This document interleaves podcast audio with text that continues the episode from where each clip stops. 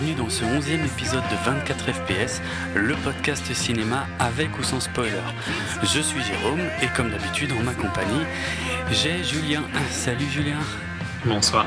Comment vas-tu? Ça va bien et toi? Ouais, ça va, ça va super. Écoute, euh, moi je suis hyper content d'avoir pu mettre un, titre de Led Zeppelin euh, pour démarrer l'émission, parce que c'est un groupe euh, que j'adore tout même d'ailleurs. Et enfin, j'ai plusieurs groupes que j'adore par-dessus tout. Bref, on va pas faire l'émission là-dessus.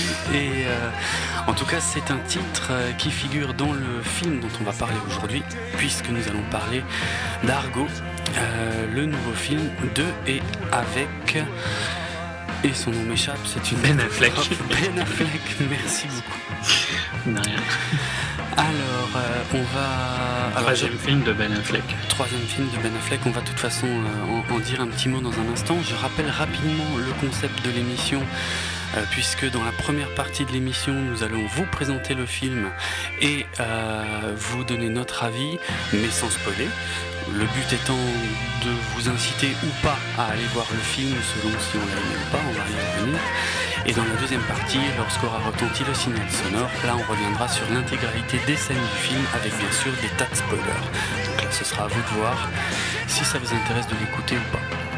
Euh, donc, Ben Affleck. Carrière assez spéciale, hein Ouais, carrément, carrément.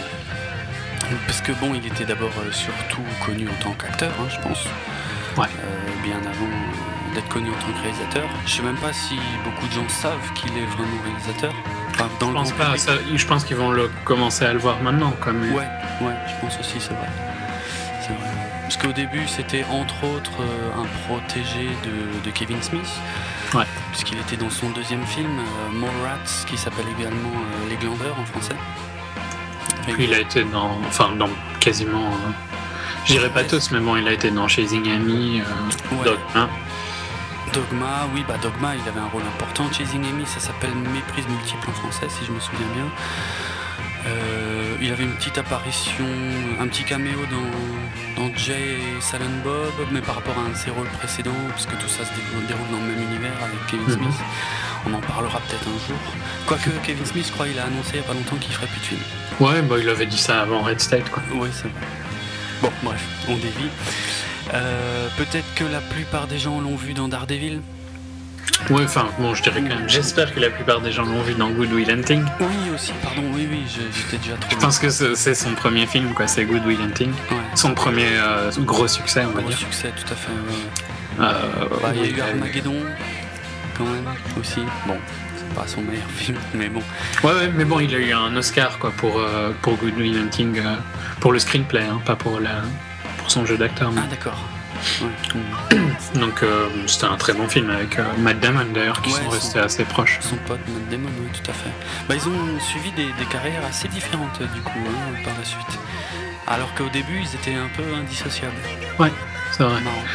Mais ouais, après Good Will Hunting, il a eu, je dirais, une mauvaise phase. Hein. Ouais. ouais. Bah, Pearl Armageddon, donc. Euh, Armageddon. Pearl Harbor. Pearl Harbor. Euh, la somme de toutes les parts, je crois, en français. Oui, oui, c'est ça. Ouais. Daredevil, donc. Euh, qui Daredevil. très mauvais. Euh, très très mauvais film avec Jennifer Lopez. Ça me dit rien. très très très très mauvais. D'accord. Donc, ouais, je crois qu'il a moins de 10% sur Rotten. Quoi. Oh la vache, ouais,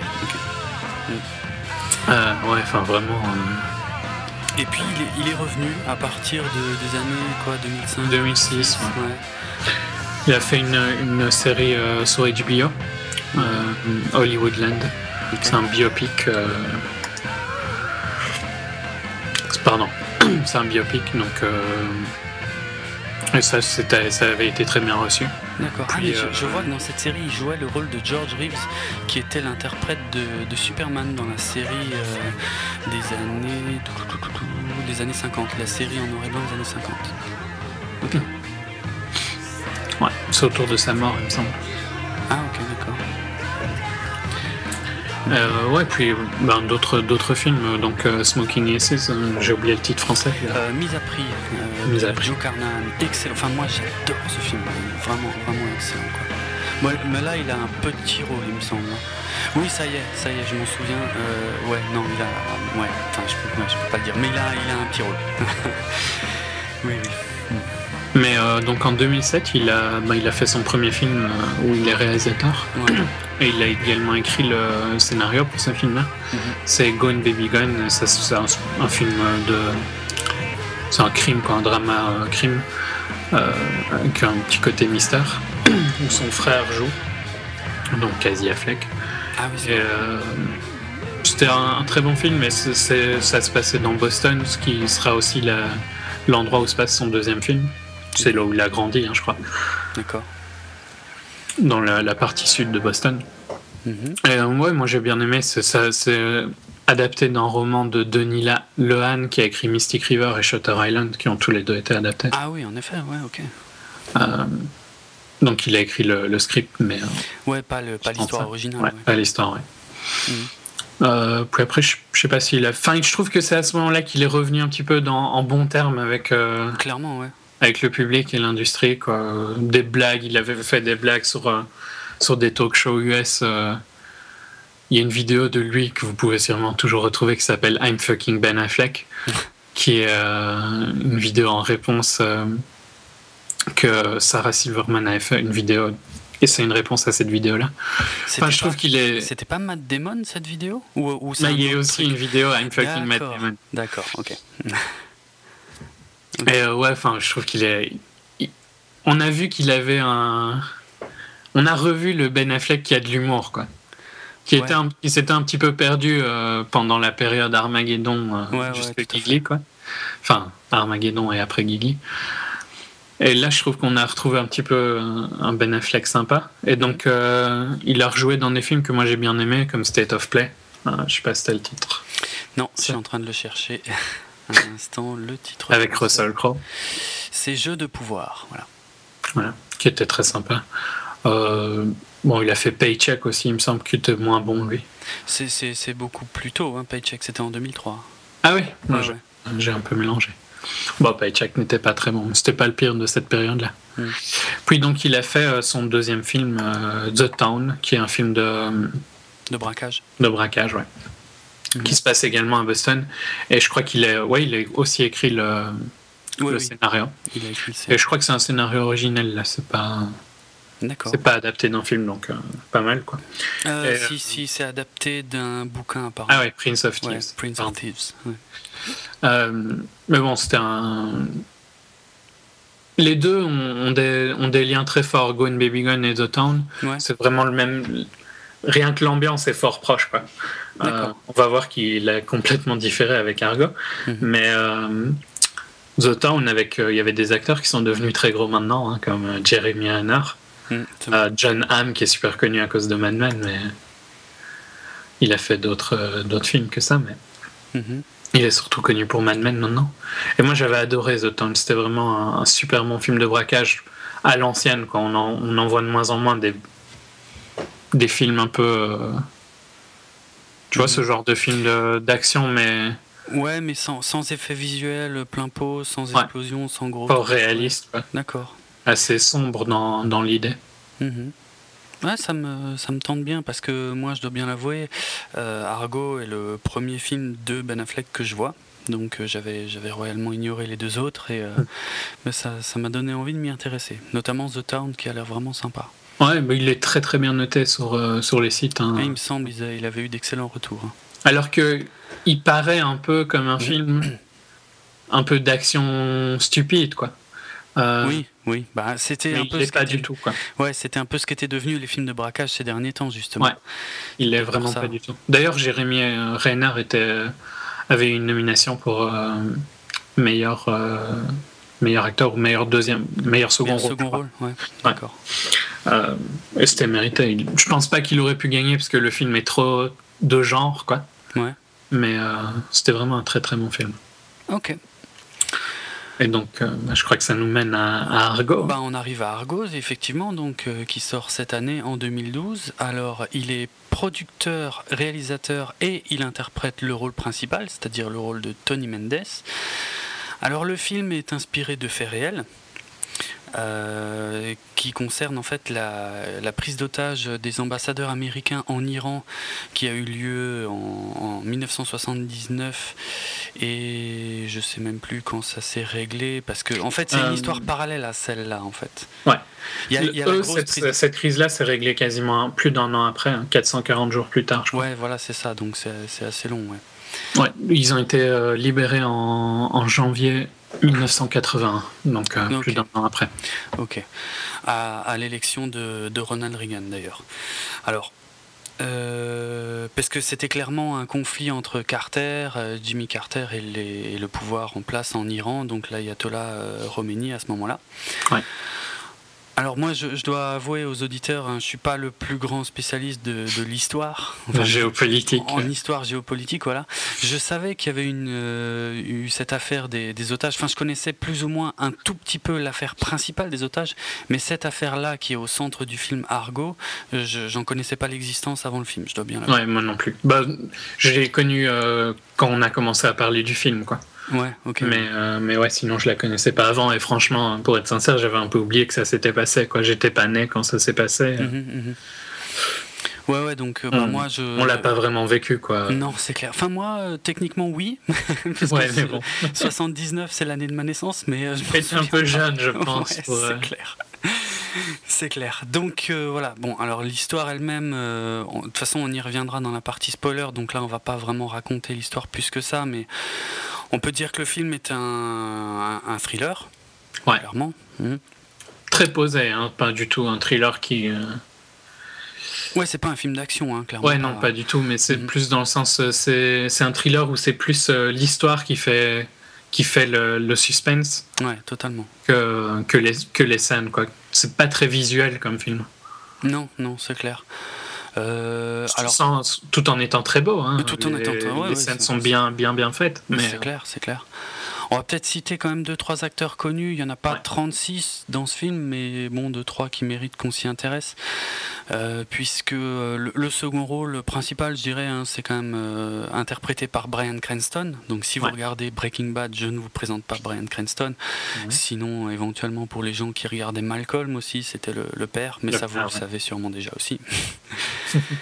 Puisqu'on le voit pas tant que ça au cinéma. Bon, on, en- on avait parlé de lui un petit peu. euh, c'était quoi notre premier, deuxième je crois, Non, ah, je sais plus. je crois que Pour notre- Total Recall. Ouais, voilà, le, le- le 24 FPS euh, consacré à Total Recall, puisque Brian Cranston jouait le méchant. Et euh, bon, le film était naze, donc euh, ça le mettait pas trop en valeur, mais c'est un un super très très bon acteur. ouais. Ouais, super. Mais de toute façon, les, les seconds rôles sont. Il y a beaucoup de seconds rôles, mais ils Oui. sont tous assez peu. On les voit peu à l'écran, quoi. Ouais, oui, oui, ah ouais, le film c'est très très Ben Affleck, hein, je veux dire euh, Ouais. très centré sur le personnage de Ben Affleck. Ah d'ailleurs, euh, une petite précision.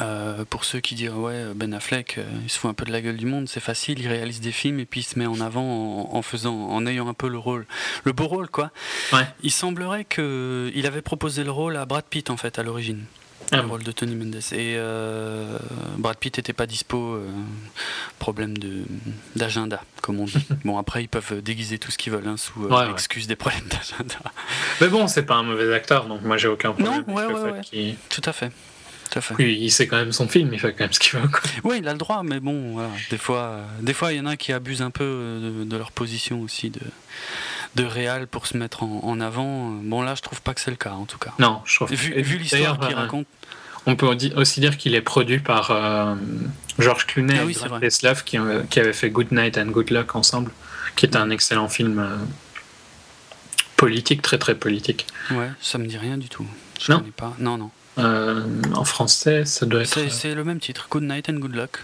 Ok. Bah, c'est un film euh, sur euh, une crise, euh, une crise anticommuniste euh, dans, Ah, dans les années 50, je crois.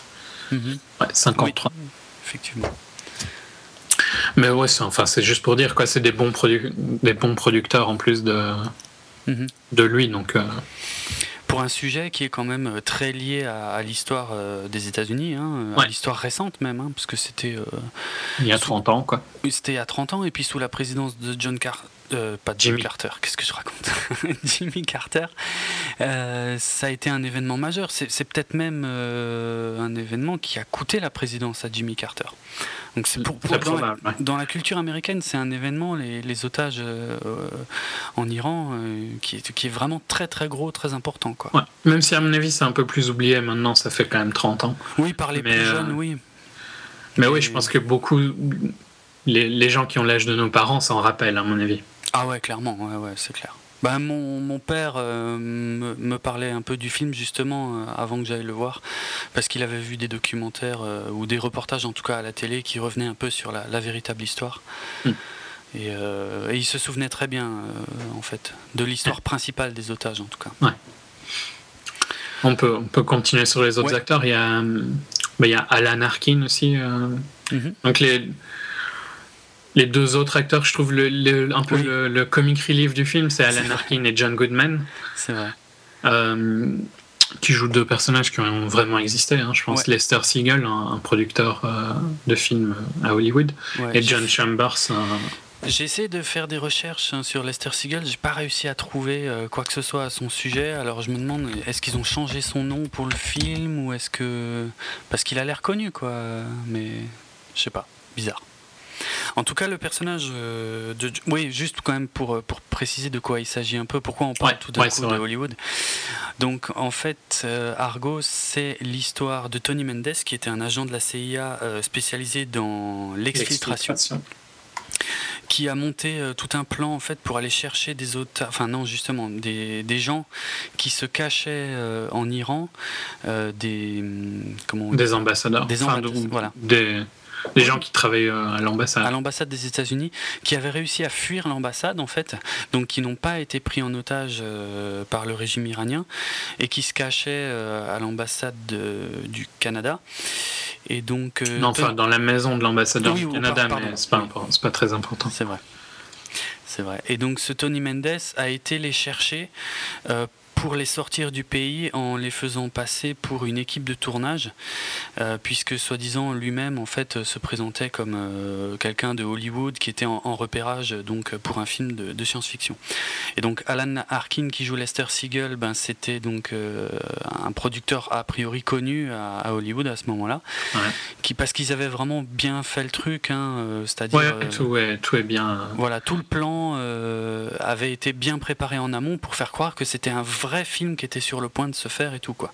Pour dire, j'ai une anecdote marrante à ce sujet, c'est que la, la fausse boîte de production qu'ils avaient montée à ce moment-là, il paraît que même Steven Spielberg leur avait à l'époque envoyé un, script pour un film, tu vois, pour faire financer un film. Et euh, on n'a jamais vraiment su de quel film il s'agissait, mais euh, il y en a qui ont fait les recherches, qui ont comparé les dates, et il pourrait s'agir de E.T.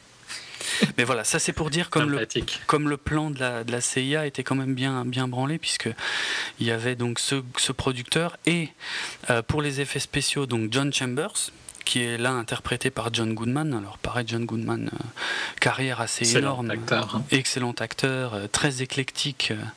C'était ah ça y est, le, le, nom de la série où il jouait m'échappe.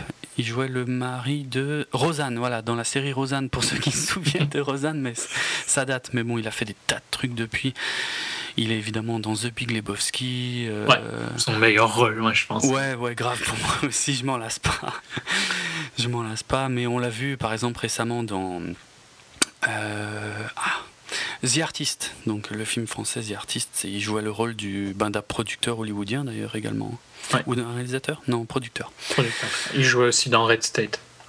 Oui, c'est vrai. C'était le, le Parce qu'on a parlé de Red State avant. C'était le flic dans Red State de, de, Kevin Smith, tout à fait.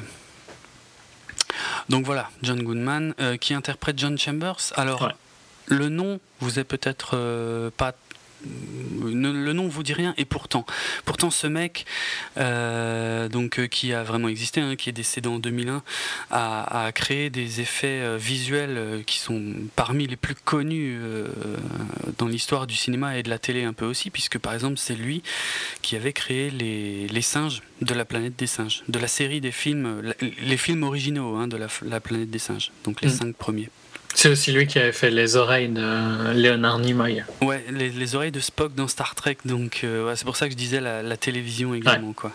Donc des trucs hyper reconnaissables. Et euh, je vous invite, si jamais vous réalisez pas à quel point ce qu'il a fait est colossal, je vous invite vraiment à regarder le, le premier film hein, de la planète des singes, on va dire. Pas, les autres sont à mon avis assez dispensables, mais le premier pour l'époque, puisque c'est 1968, si ma mémoire est bonne, euh, visuellement, les singes, c'est incroyable pour l'époque. Ce qu'il a fait, c'est fou, fou, complètement fou.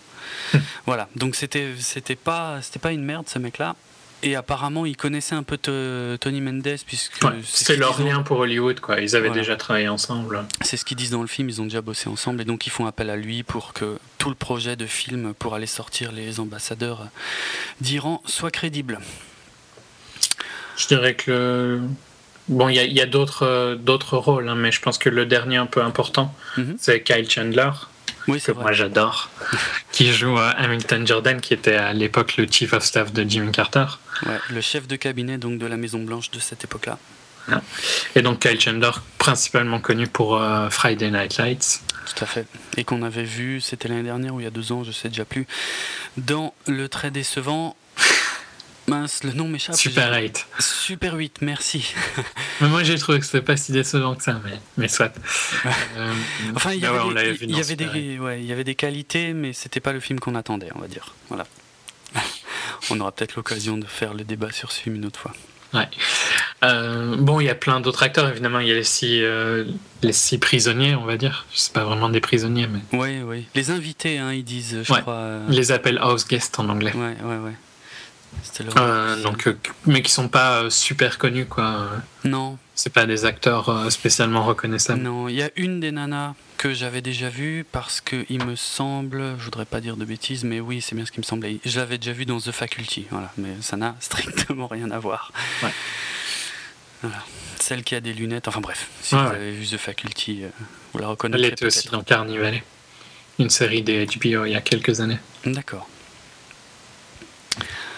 Bah, voilà pour le cast. Hein, on va Mais enfin, un, joli cast hein, quand même. Oui, oui, il est euh, bien hein, le cast. Il y a, aussi le, le, maire. Euh, je sais pas pourquoi j'ai tout le temps envie de l'appeler le maire. L'ambassadeur canadien euh, que j'aime bien, qui est joué par Victor Garber. D'accord. Tu le connaissais cet acteur bah, Sa tête me disait quelque chose, mais quand je regarde les films, moi j'en ai vu certains, mais. Ok. A, priori, il était dans Alias, la série Alias. Il était dans Milk aussi de Sean Penn. Il jouait ah, dans Milk. Harvey Milk, ok. ok. Ils ont appelé ça Harvey Milk en, Je crois qu'en français c'est Harvey Milk, ouais. le titre du film. Euh, mais bon, enfin voilà. En gros, que des bons acteurs, quoi. Même dans, dans les, six, euh, les six invités, euh, sont tous très bons. Ouais, c'est clair. Et on peut le dire maintenant, hein, parce que c'est pas un spoiler ni rien, mais on, voit euh, à la fin du film, on voit des photos des, vrais. Euh, des vrais enfin non c'était pas des des vrais protagonistes quoi. Parce que c'est dans tout le film en fait. C'est pas juste eux mais même John Chambers et John Goodman ça ressemble vraiment à mort euh. c'est ça il y a en fait tous les acteurs du film c'est incroyable comme ils ressemblent aux vraies aux vraies personnes qui étaient impliquées dans cette histoire. Sauf peut-être Ben Affleck lui-même finalement. Ouais c'est je trouve c'est celui qui hein. ressemble moins parce que Tony Mendes, il a quand même un peu plutôt le, type euh, portoricain. Après, je sais pas, j'ai une photo qui date de 1900, c'est con, ouais, 1980, ouais, non, c'est cette époque-là, ouais. ça se passe en 80, hein, les événements du film. Ouais, mais bon, enfin, je trouve qu'il a.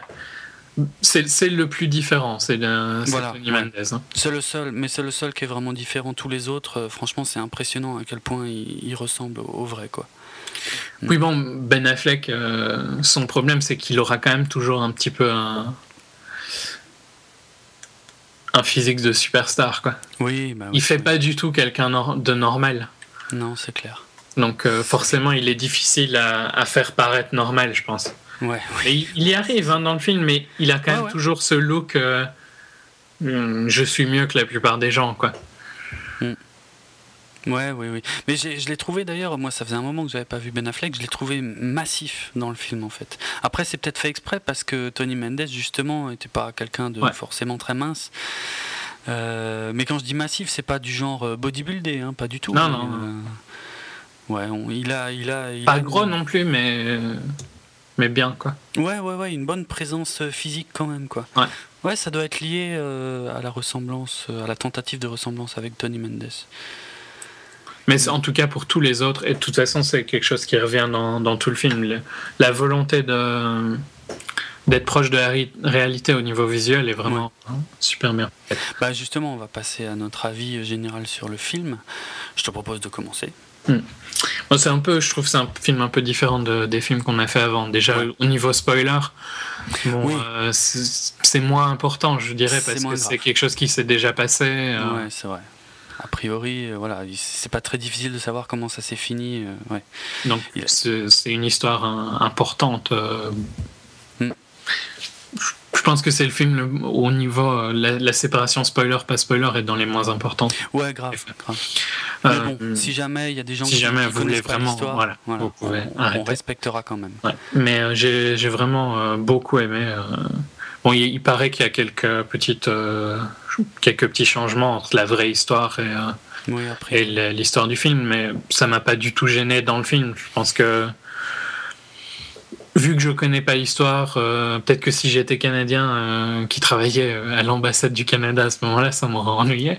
Mmh, mmh. Mais là, ça m'a pas gêné. Ça, ça, on peut le dire, hein, que priori, dans toute cette affaire, le Canada a quand même pas mal bossé et que là, le film, il est quand même vu. C'est du point de vue américain, en fait. Ouais, point de vue de la CIA pure. Du point de vue de la CIA, donc effectivement, il y a, ça, ça, a un peu râlé d'ailleurs au Canada lors de la sortie du film. Ouais. Mais bon, enfin, c'est pas. Moi, ça m'a pas gêné pendant le film. Je trouve qu'il a un bon rythme, euh, malgré des, des, des, scènes très posées, des séquences très très posées, et un style de filmer vraiment à l'ancienne. Euh, le film garde quand même un suspense et ne... j'ai jamais eu de, une impression de lenteur, quoi. Ah non, ah non, non, non. Euh, alors que il est pas rapide si on, a, on l'analyse. Hein. Il se passe, mm-hmm. les scènes sont vraiment il y a du développement de personnage assez, assez bien fait. Enfin, par exemple, je trouve que le personnage de Tony Mendez est. On se rend pas vraiment compte de son importance pendant une assez longue euh, partie au début. C'est vrai.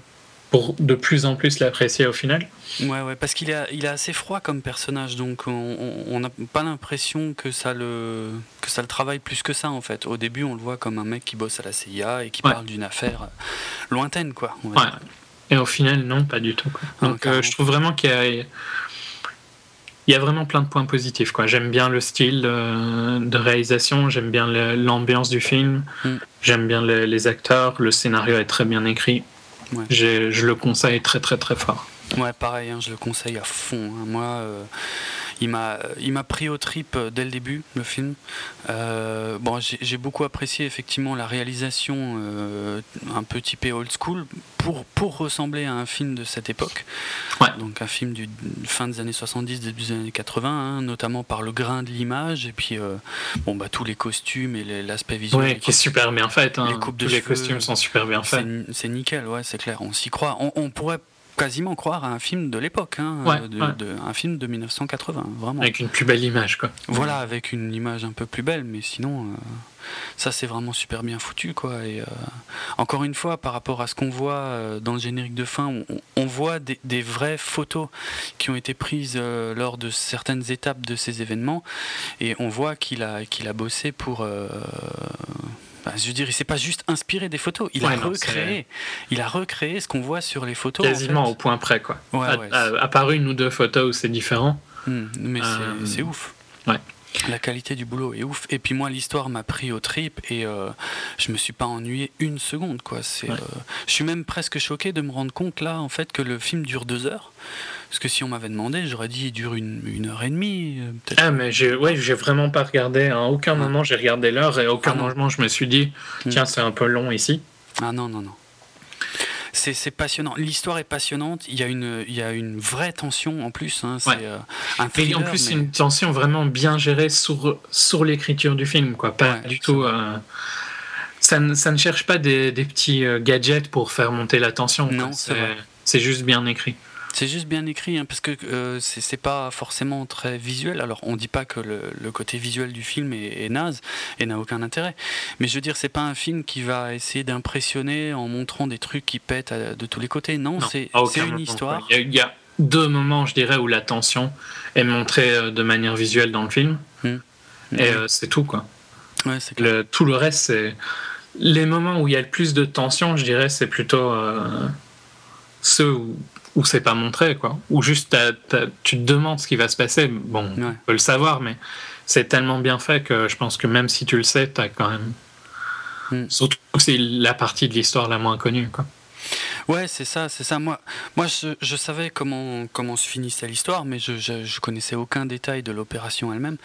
Et euh, vraiment, euh, ouais, moi, moi, je te dis, ça m'a tr- ça m'a pris au trip et euh, j'étais à fond, quoi. Le, la tension euh, dans ce film, elle est, vraiment, vraiment énorme. C'est un vrai thriller, quoi. Ouais. C'est- pas. Parce que ces dernières années, les thrillers à Hollywood, ça avait tendance à être des films d'action, en fait, pas, pas vraiment des thrillers. Ouais, bah ouais, on en parlait justement que ça existait plus trop les Ouais. thrillers. Ouais, c'est vrai. Mais euh, bah là, c'en est en vrai. Et un, et ouais. un très, très, très, très, très bon. Franchement, waouh. très bon film. Waouh. Je crois que vous l'avez compris, on a bien aimé. hein. Ouais. ouais. Donc euh, voilà, si vous voulez un film. Alors, ce qui est marrant, c'est que c'est très tendu et puis on rigole pas des masses.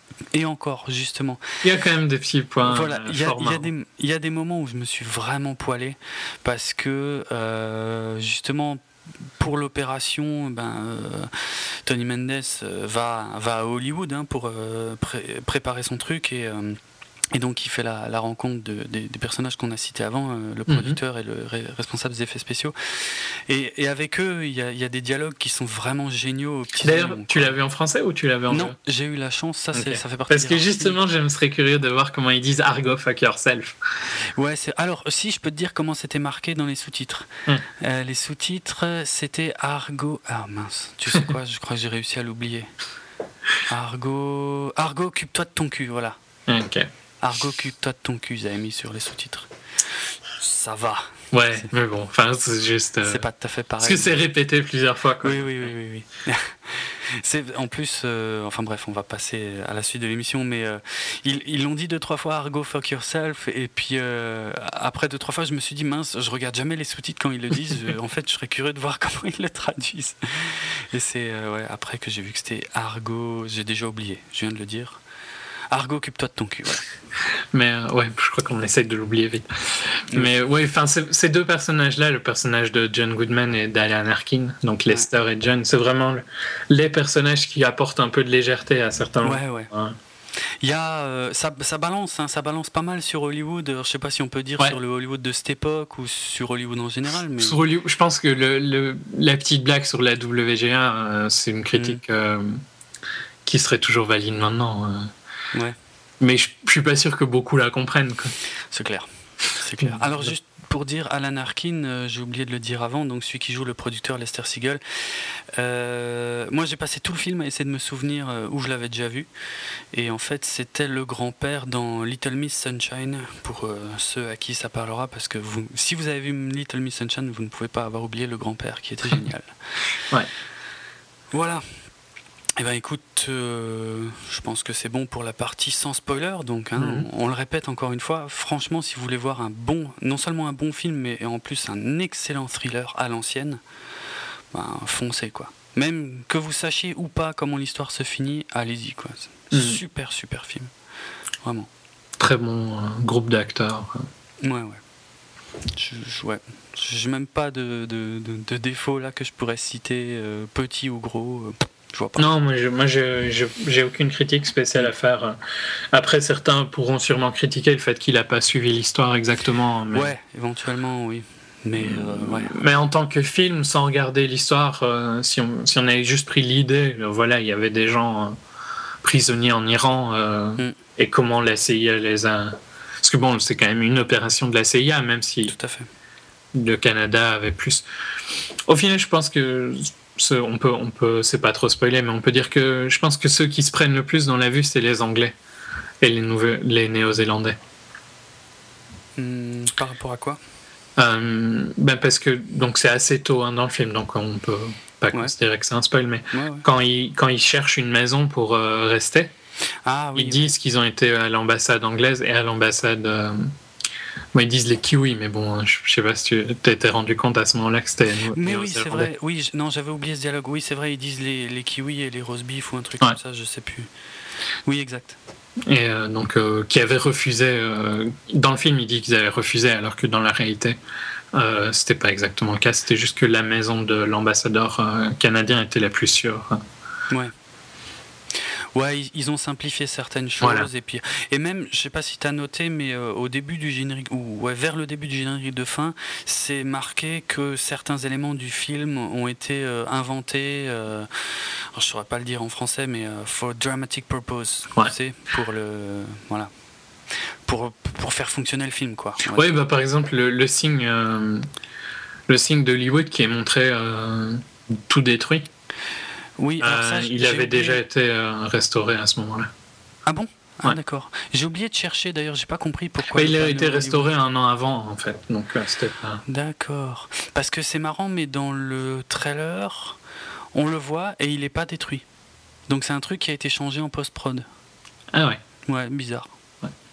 Bon, enfin, c'est un signe. C'est assez impressionnant de le voir. On le voit rarement détruit. Oui, c'est vrai, oui. les gens oublient, je pense qu'il a été détruit à un moment. Ouais, c'est vrai qu'à un moment, il était question d'enlever hein, ces grosses lettres Hollywood, et puis elles étaient à l'abandon et tout. Et je pensais que c'était plus vieux que ça, en fait, leur réhabilitation. Et en fait, finalement, c'est fin des années 70, pas avant. Ouais. Ok. Et c'était pas, pour l'anecdote, c'était pas Hollywood hein, avant. Euh, c'était Hollywood Land au départ, non? Ouais, ouais. Hmm. Et je sais plus, pour, je crois pour le réparer, ils ont je sais ah, plus ce qu'ils ont fait, mais je crois qu'ils ont vendu euh, des lettres euh, pour le réparer. Ouais, oui, je crois qu'il y a un truc comme ça, ouais. ouais, ouais. Bon. D'ailleurs, dans le film Le Dahlia Noir, on voit les lettres euh, Hollywoodland, on voit le truc complet. film de Brian De Palma. Hmm. Ah oui, c'est juste. Bref, Allez. C'est juste une petite euh, anecdote. Ouais, ouais, non, mais c'est intéressant. Euh, c'est vrai qu'on a tendance à croire euh, que, ces lettres ont toujours été là, alors que pas du tout. Hein. Au départ, enfin bref, on va pas faire l'histoire de maintenant. En plus, je me souviens plus de tout, mais je crois que c'était pour vendre le terrain, je crois que les lettres avaient été mises. ah, je sais plus ça. Un truc comme ça, et que ça s'appelle Hollywood parce que c'était. Oli, je crois que c'était le prénom de la femme euh, du mec qui voulait vendre ça. Enfin bref, ah je vous invite à vérifier toutes ces infos parce que là c'est de mémoire et ça fait longtemps que j'avais cherché ça. voilà, c'est un truc dans le genre. Allez, euh, voici le signal sonore euh, qui marque le début de la partie spoiler. Et donc on attaque par le début du film. Alors vraiment, j'ai envie de dire là le tout tout tout tout tout début puisque le logo de la Warner. Ouais. Hein, tu l'as noté aussi, puisqu'on en a parlé un peu avant. Euh, puisque c'est un, un vieux logo de la Warner, en fait. Qui était un peu trois barres, quoi, qui formaient un W. Ouais, c'est ça. Ouais, ouais. Et euh, alors ça, j'ai déjà noté dans, plusieurs autres films. Hein. c'est euh, quand on fait un film qui se passe donc euh, dans, le passé, on met les logos des, boîtes de prod, enfin la version des logos de l'époque en fait. Hmm. Et j'aime bien. Je sais pas. Ouais, j'aime bien aussi. Non, mais c'est une petite note quoi. Ouais. J'ai toujours bien aimé les films qui jouaient avec le logo de toute façon. Hein. Oui, oui, c'est vrai. Il y a la même chose, alors de mémoire, encore une fois, euh, au début de Zodiac de David Fincher, il y a ça aussi. Je crois que c'est le logo Columbia, mais il faudrait vérifier. Et, dans Super 8 aussi, il me semble que c'était un. Ouais, dans, dans Super 8, il me semble que c'était un différent. Ouais, je sais plus lequel c'était, mais c'était aussi un, un, logo de l'époque où se passait le film, quoi. Qui se passait, et maintenant que j'y pense, euh, il se passait aussi en 1979, Super 8. Marrant. Bon, ça n'a rien à voir. Non. Vraiment pas la même histoire. non, c'est clair. Enfin voilà, petit détail con pour les cinéphiles, mais, euh, ouais, mais ça fait sympa. plaisir. C'est des... Puis c'est sympa de revoir ces vieux logos. Ouais, ouais c'est clair, moi j'aime bien. D'un autre temps, hein, parce qu'il était, il était vraiment très très simple, quoi, le logo à l'époque. C'est clair. Alors, le début du film, en fait, nous, nous emmène euh, ben, tout de suite à, Téhéran. Alors, non, d'abord, on a, on a un peu l'histoire euh, de l'Iran. Ouais. Hein, ce, qui, ce qui était assez bienvenu, hein, ouais, je pense. Euh, Même s'il paraît pareil que là, il y a des petites. Ah ouais? Ouais, il paraît ah, que le, le, chat, au final, il n'a pas été mis en place par les États-Unis, quoi, mais. Ouais. Mais bon, c'est en tout cas, on nous explique la situation politique de l'Iran euh, en, quelques instants et de façon assez claire avec des images d'archives. Euh, c'est très clair tout de suite. Moi, j'ai trouvé ça très appréciable, en tout cas, de, comprendre la situation politique de l'Iran à ce moment-là. Ouais. donc qui veut récupérer euh, l'ancien Shah d'Iran qui lui est allé se réfugier aux États-Unis. Et que, alors, d'après ce qui est montré dans le film, c'est pour cette raison que l'ambassade américaine. Mais ça, je crois que c'est vrai. Hein. Je crois que c'est surtout plutôt euh, le coup d'État euh, qui a fait retirer le premier ministre d'avant, Mossadegh. Et le comment il a été élu, c'est là plutôt. Oui, je crois qu'il a fait des petits arrangements. Euh, D'accord. Il a été élu par le Parlement et pas par euh, le peuple, quoi. Bon, le, le, Parlement est élu par le peuple, donc euh, mhm. c'est un petit peu. Je pense que c'était pour, sans entrer dans les détails pour lui, quoi. On a quand même une idée globale de la situation en Iran grâce à cette petite récap. Tout à fait. Qui est, qui est bienvenue, qui est courte. En fait, Si tu veux, moi j'ai lu un peu, on va pas, on va essayer de pas trop s'attarder à chaque fois sur les différences avec la réalité, mais euh, a priori, euh, les Iraniens qui voulaient euh, entrer dans l'ambassade à ce moment-là n'avaient absolument pas pour but de prendre les otages en fait. C'était pour manifester, alors ça avait sûrement un lien avec le chat, mais par contre ils voulaient juste occuper le truc en fait, ils voulaient faire un sitting en fait mm. pendant quelques heures pour marquer le coup en fait, pour faire parler, et en fait la, la situation a un peu dégénéré comme on le voit très bien dans le film d'ailleurs. Hein. Ouais. Puisque euh, euh, on voit par exemple les, c'est quoi, c'est des militaires qui gardent l'ambassade. Hein, on leur dit, bah ouais, je suppose. On leur dit très clairement qu'il faut surtout pas tirer, surtout de tuer personne parce que sinon ils vont être en gros à l'origine d'une guerre. Hein, ça c'est clair et net. Et euh, bah c'était c'est très bien fait hein, tout ce moment-là parce que ça va très vite en fait. En fait, on, a on rentre dans le film tout de suite sur une grosse scène de tension finalement. Ouais, c'est vrai. Hmm. Euh, il y a une menace énorme de tous ces gens qui manifestent, qui sont hyper en colère à, l'extérieur, qui arrivent à rentrer et, à l'intérieur, ben, c'est un peu la panique générale quoi, pour détruire tous les documents les brûler euh, à tel point qu'ils vont faire péter l'incinérateur et qu'ils vont être obligés de, les détruire au, shredder, comme on dit ça en français, enfin au destructeur de documents, quoi. Ce qui aura une, importance énorme dans la suite de l'histoire. Ce qui d'ailleurs, une petite euh, note, mais j'ai jamais compris. Personnellement, j'ai jamais vu de shredder qui faisait des lignes comme ça. Dans les films, c'est super courant. Hein. Oui, c'est vrai. Mais moi, tous les trucs que j'ai utilisés comme shredder, ça fait des petits confettis. Hein.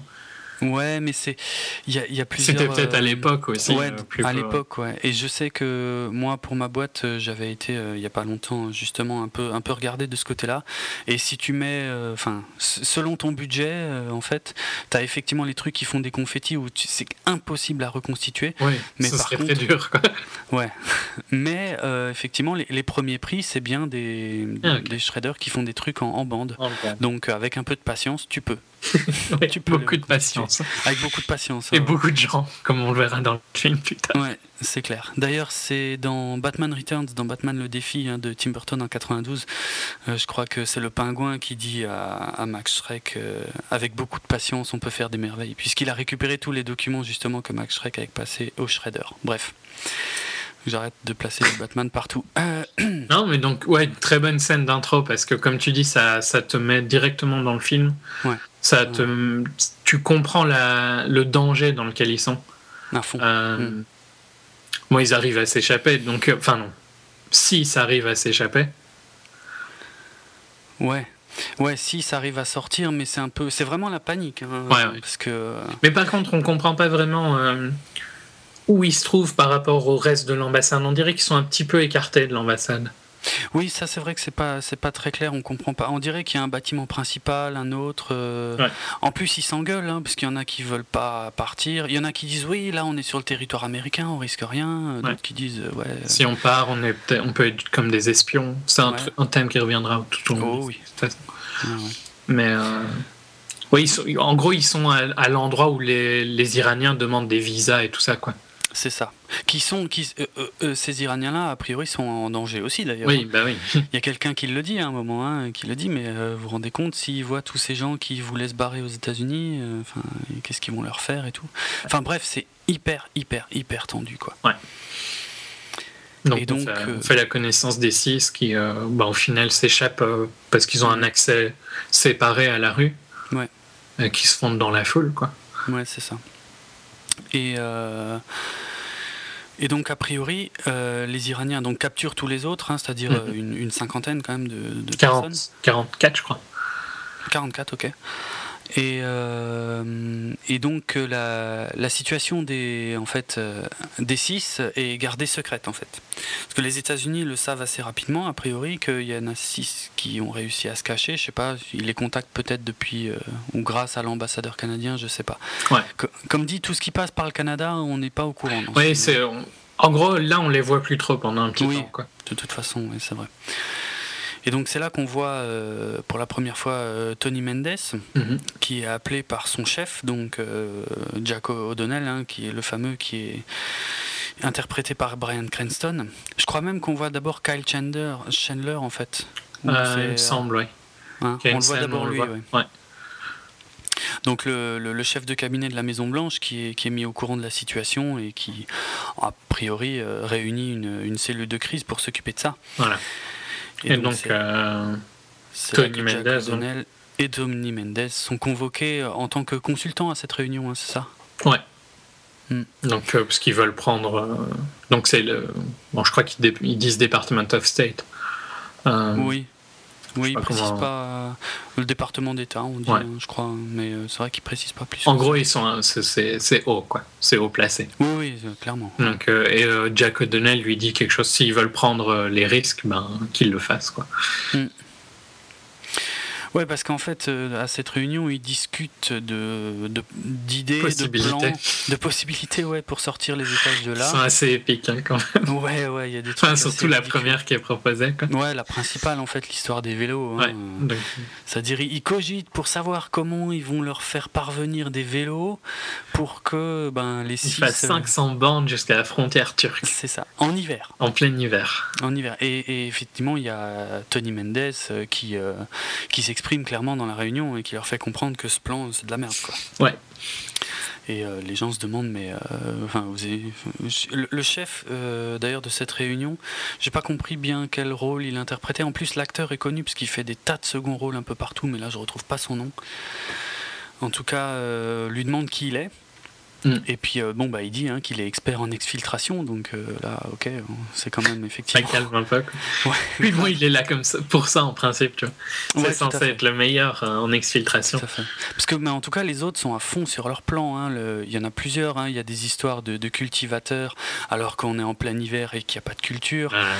Des histoires d'enseignants alors qu'il n'y a plus d'enseignants, euh, a priori étrangers, euh, en tout cas américains ou Canadien, je crois. ou canadiens. Oui, ils il parlent déjà de, de- de faire en sorte que ce soit des Canadiens, mais il n'y en a plus, a priori, euh, depuis un moment en Iran non plus. Donc. euh, voilà, et, et c'est vrai que là, il demande d'ailleurs à Tony Mendes, et vous, votre plan, enfin, vous avez un meilleur plan Et il dit, ben, Non.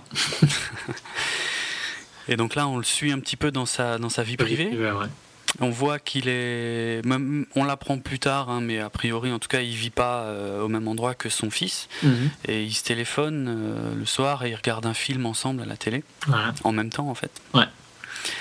Et donc là, il y a cette fameuse scène où il demande qu'est-ce qu'on regarde ce soir, et son fils lui dit ben, on regarde la, la bataille de la planète des singes. Mhm. Donc un film de 1973. Et c'est grâce à ça euh, qu'il a Là que l'idée lui, lui vient de. Bah vas-y, hein, je te laisse expliquer Ouais, ok. l'idée. Alors l'idée c'est de donc euh, d'aller chercher les six, en, euh, surtout de les faire sortir du pays en les faisant passer pour une équipe de tournage euh, d'un film de science-fiction, donc une équipe canadienne hein, bien sûr, Mhm. d'un film de science-fiction, puisqu'ils se rendent compte qu'en fait la plupart... Il faut, faut savoir qu'à cette époque-là on était en plein boom Star Wars. C'était énorme Star Wars. C'était euh, là à ce moment-là à Hollywood pour faire du fric, fallait faire de la SF ou enfin ou du space opéra en tout cas. Et, euh, et il se rend compte que les, que les films de SF justement ont des, des influences visuelles souvent assez orientales. Et par exemple le premier Star Wars, enfin le premier le quatrième, enfin vous me comprenez. Euh, Le premier bon. oui, voilà.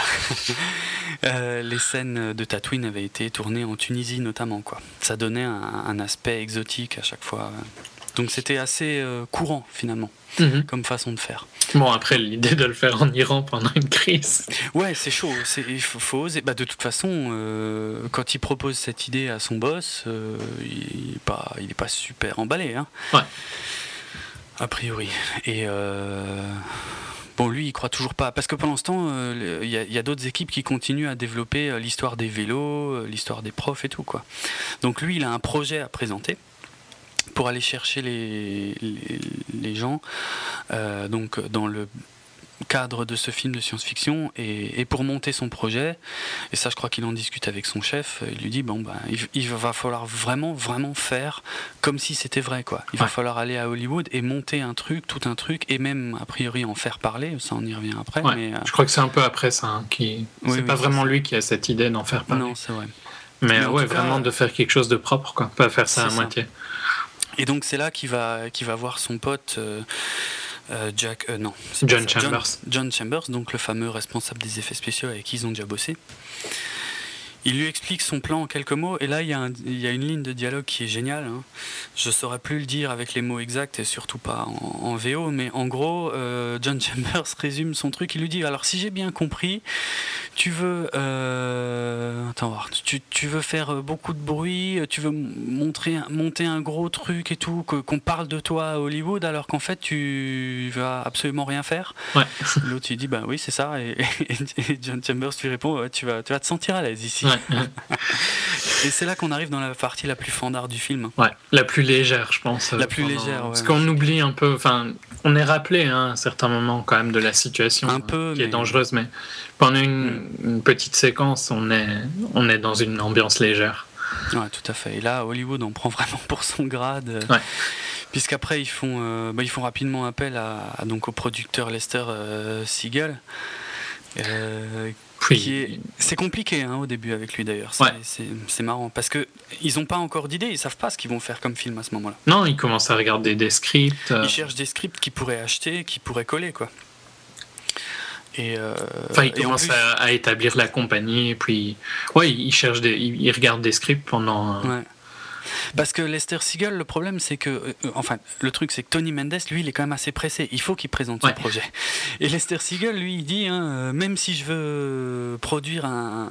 Mais si je dois faire un faux film, ça doit être un faux. Un faux hit. Un faux hit, ouais. C'est difficile à traduire, mais en gros, euh, il veut pas le faire à moitié, tu vois. Mhm. ce, qui est, ce qui est pas con, d'ailleurs, hein, ce, qui est, ce qui est bien, parce que sinon, ça, aurait, ça se serait peut-être vu, quoi. C'est une scène très sympa d'ailleurs, cette scène-là, ils sont dans, au bord de la piscine euh, de Lester, j'imagine.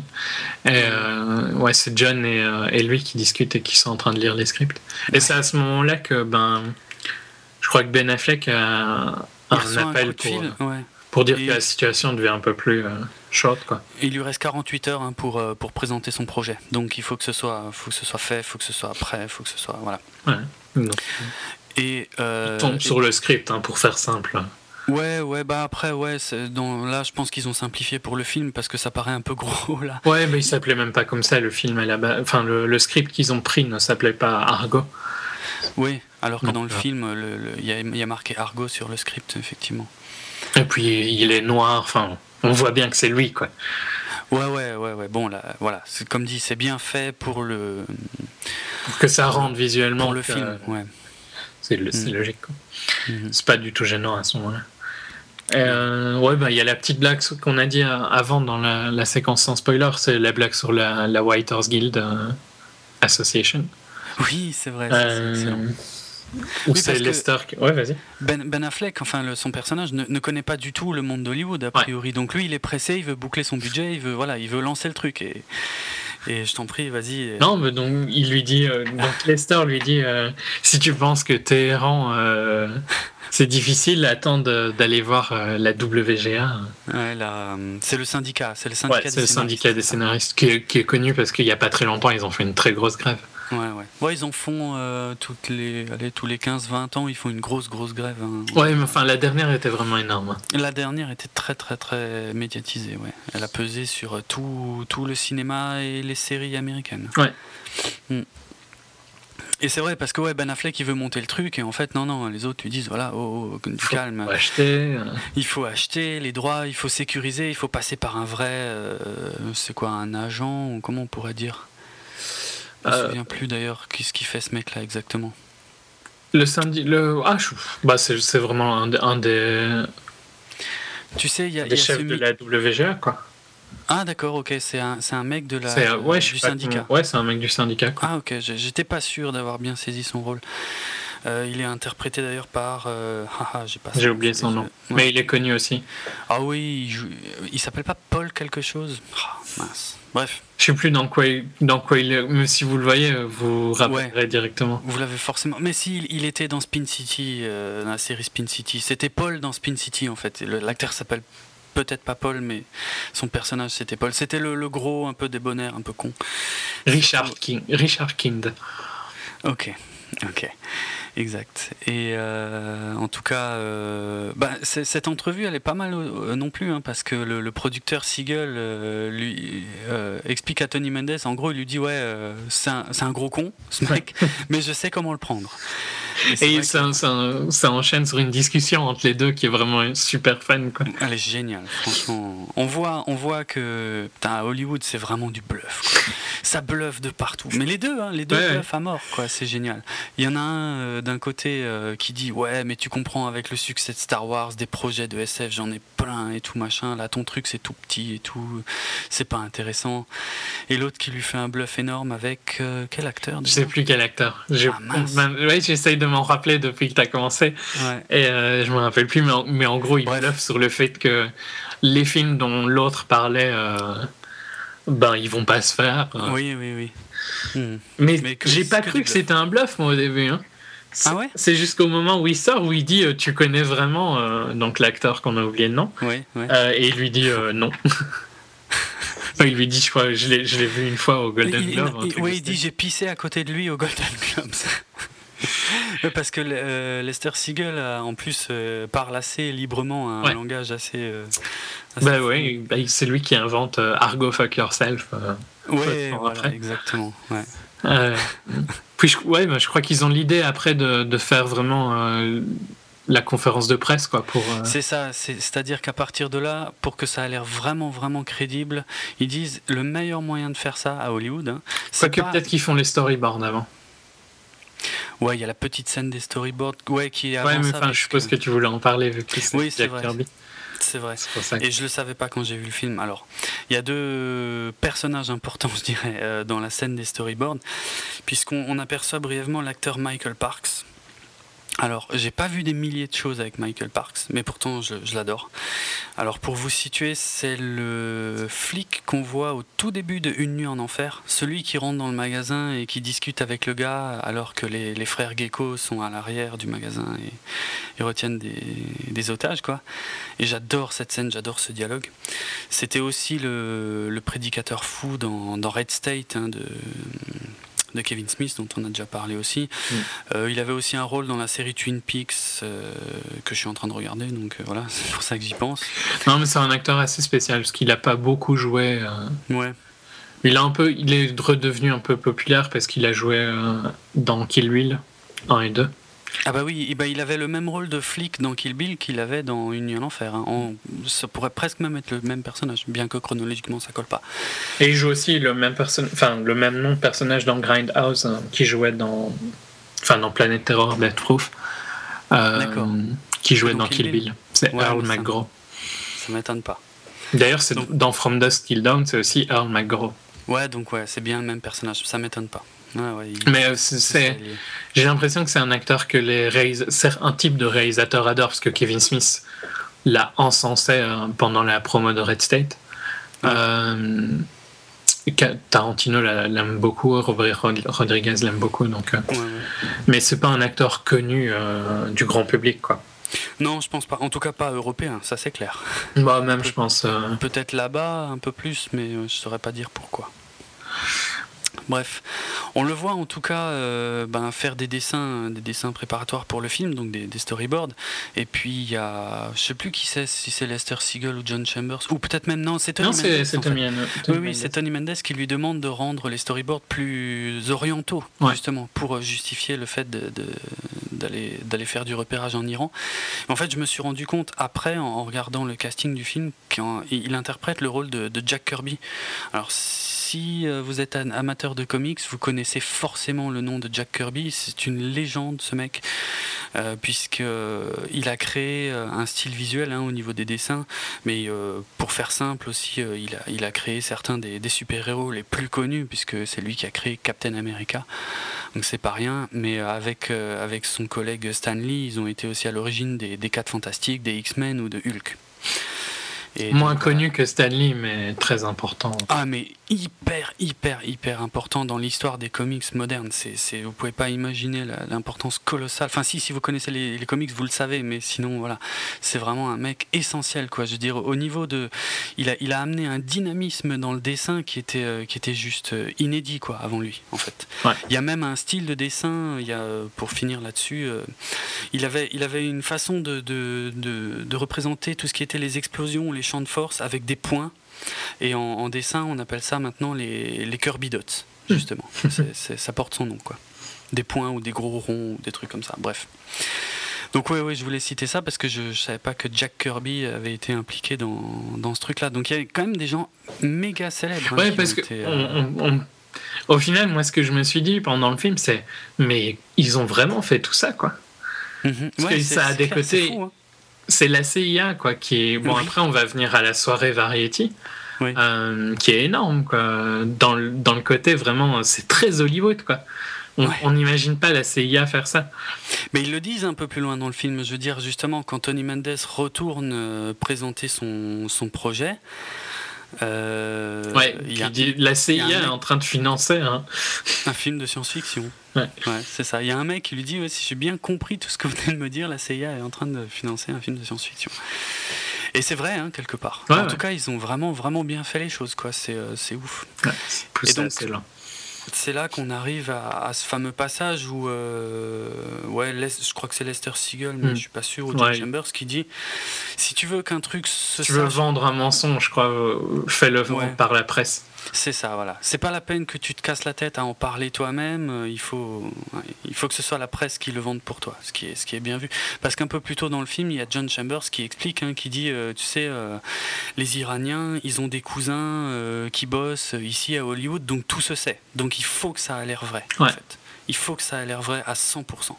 Sinon, l'opération ne peut pas fonctionner. Et donc là, il monte toute une soirée. Ah oui, juste avant ça, on voit quelques passages dans les studios de Burbank. Justement, je crois que c'est le, passage où on voyait Jack Kirby qui faisait les storyboards et tout. Mmh. Où on voit les silons. Euh, et c'est là qu'on voit les silons. Ouais, ouais, ça m'a, ça m'a bien fait délirer, puisque donc si j'en crois, donc attendez, le film se déroule en 1980. Donc, euh, ce seraient les silons de la deuxième série, donc de Galactica 1980, mais bon, c'était exactement les mêmes silons euh, visuellement que dans la série originale Battlestar Galactica. Et j'en profite pour faire un tout petit hors-sujet très court pour vous dire que si vous avez aimé, comment peut-il en être autrement d'ailleurs euh, Ah, la, la dernière saison. Hein. Ouais, bon, on va pas faire le débat maintenant. Oui, non, mais elle avait des faiblesses, hein, je, je, je, vais pas nier ça.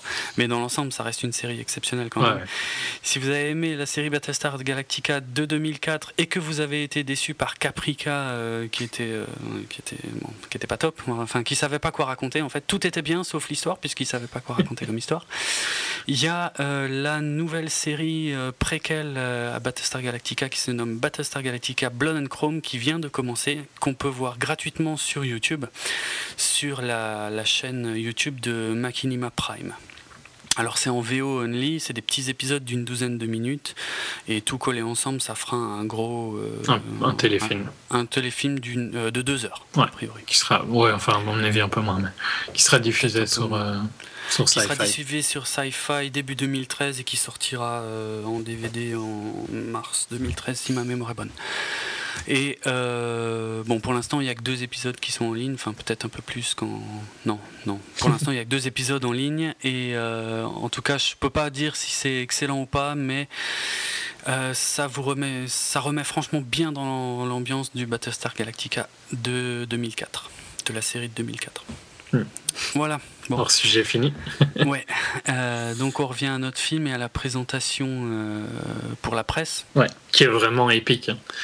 Donc, ils, font un, ils, font ils veulent faire un reading quoi, du script. C'est ça, euh, c'est-à-dire il y a les acteurs en costume qui sont là et qui lisent le script face à la presse. C'est un gros événement hein, parce qu'ils ont prévu, il y a les posters du film, il y a vraiment la campagne de promo du film qui commence. ouais, ouais, une grosse campagne de promo. Ouais, ouais. Pour un film qui n'existe pas encore. Pour, c'est clair. Ouais, ça se fait, Ça, se faisait et puis ça. Ça se fait un peu moins maintenant quand même. Moins, mais ouais.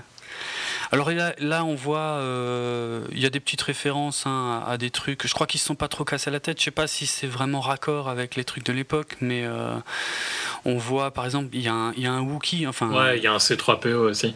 Ouais, voilà, il y a un genre de C3PO. de toute façon, il y, a, y, a, y a énormément d'inspiration Star Wars. Hein. Dans les storyboards, il y en a plein. Oh, à fond, à fond. Et ça ressemble aussi beaucoup à, à Flash Gordon. Oui, le, vaisseau ressemble un peu à celui de Flash Gordon. Enfin, pas le vaisseau, le. Ouais, le petit speeder. La moto, je sais pas, comment dire, ouais, ou la moto. C'est ça. Et il y a, y a, un des gars, un des acteurs, euh, d'ailleurs, euh, qu'on voit euh, à cette conférence de presse là, qui ressemble comme deux gouttes d'eau au mandarin de, Flash Gordon. Mm. Sauf qu'il est, il a le teint mat, alors que le mandarin était, était pâle dans, dans, Flash Gordon.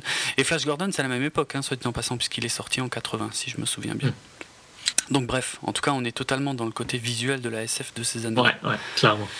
Et c'est super marrant à voir. Euh. Ouais. Ça rend super bien, hein, parce que ça fait vraiment fête comme on... Enfin, événement comme on pense qu'ils arrivaient à ce moment-là, je pense. Ouais, je perds un peu ma voix. Ouais, il y a une grosse réception. Euh, on voit les gens se, se lèchent le cul alors qu'ils se détestent. Il y a encore une fois des dialogues excellents avec Lester Siegel et Jack O'Donnell. Et c'est assez marrant parce que c'est une grosse partie du film quand même tout ça. Et c'est plus proche de la comédie que du thriller hein, à ce moment-là. C'est vrai, c'est très léger. Ouais, Ah moi je me marrais, euh, je me marrais vraiment bien hein, pendant ah, cette partie-là. C'était très ouvertement. C'est plus que des petits sourires. Ouais, hein, non, non, il y, avait des, plein de trucs vraiment sympas. Et puis quand les journalistes leur demandent euh, l'histoire et qu'ils savent pas répondre. Ah oui, c'est vrai. Il sait même... Oui, les journalistes lui demandent Argo, euh, c'est, ça veut dire quoi? Ça vient d'où et tout? Et je crois même que le journaliste lui demande, mais ça vient de. C'est un rapport avec Jason et les Argonautes, puisque le bateau. Et il dit non. il dit non, alors qu'en fait, a priori, dans l'histoire originale, ça venait de là. Hein. ouais. Et euh, ouais, je crois qu'il lui dit. Il y a aussi un journaliste qui lui dit à Tony à ce moment-là. Il, il, lui demande où il va filmer, euh, Égypte. Euh, Égypte, je sais plus quoi ce qu'il dit d'autre. Mais il lui dit non, non, Iran, on est, on est très excité de commencer. Et il lui dit mais, mais vous regardez jamais le JT Oui, c'est vrai, c'est vrai, c'est excellent. Et euh, quand, quand, on pense qu'il est, ben si, il est au courant. Quoi. Ouais, grave, grave. Mais, mais c'est vrai que voilà, c'est l'une des plus grosses dénonciations, je dirais, euh, sur Hollywood qui est faite. Alors, je sais plus si c'est exactement à ce moment-là dans le film, hein, mais il y a un des personnages, je crois que ça doit être Siegel, parce que c'est le genre à parler comme ça, ou John Chambers peut-être, qui dit. Euh, parce qu'il se demande quand même si ça va passer, tu vois, comme ce projet, hein, si ça aura l'air crédible. Il y en a un qui lui dit, tu sais, si on pouvait filmer un truc sur la place rouge avec Paul Pot et faire du fric avec, on irait. voilà. C'est pour bien montrer que Hollywood ne se préoccupe absolument pas de la politique internationale du moment qu'il y a du pognon à faire quelque part. Ce que je ne critiquerai pas spécialement. Ah ouais, non, ouais, oui, ouais, quelque part. C'est un peu l'idée du show must go on, quoi. Ouais, ouais, mais. pas impliqué par le reste. Ouais. Bon, mais bon, oui, c'est une critique, euh, c'est une critique, clairement. Mm, mm. En tout cas, ça leur a bien servi dans le cadre de l'histoire là. Ouais. Sinon, ça serait pas passé.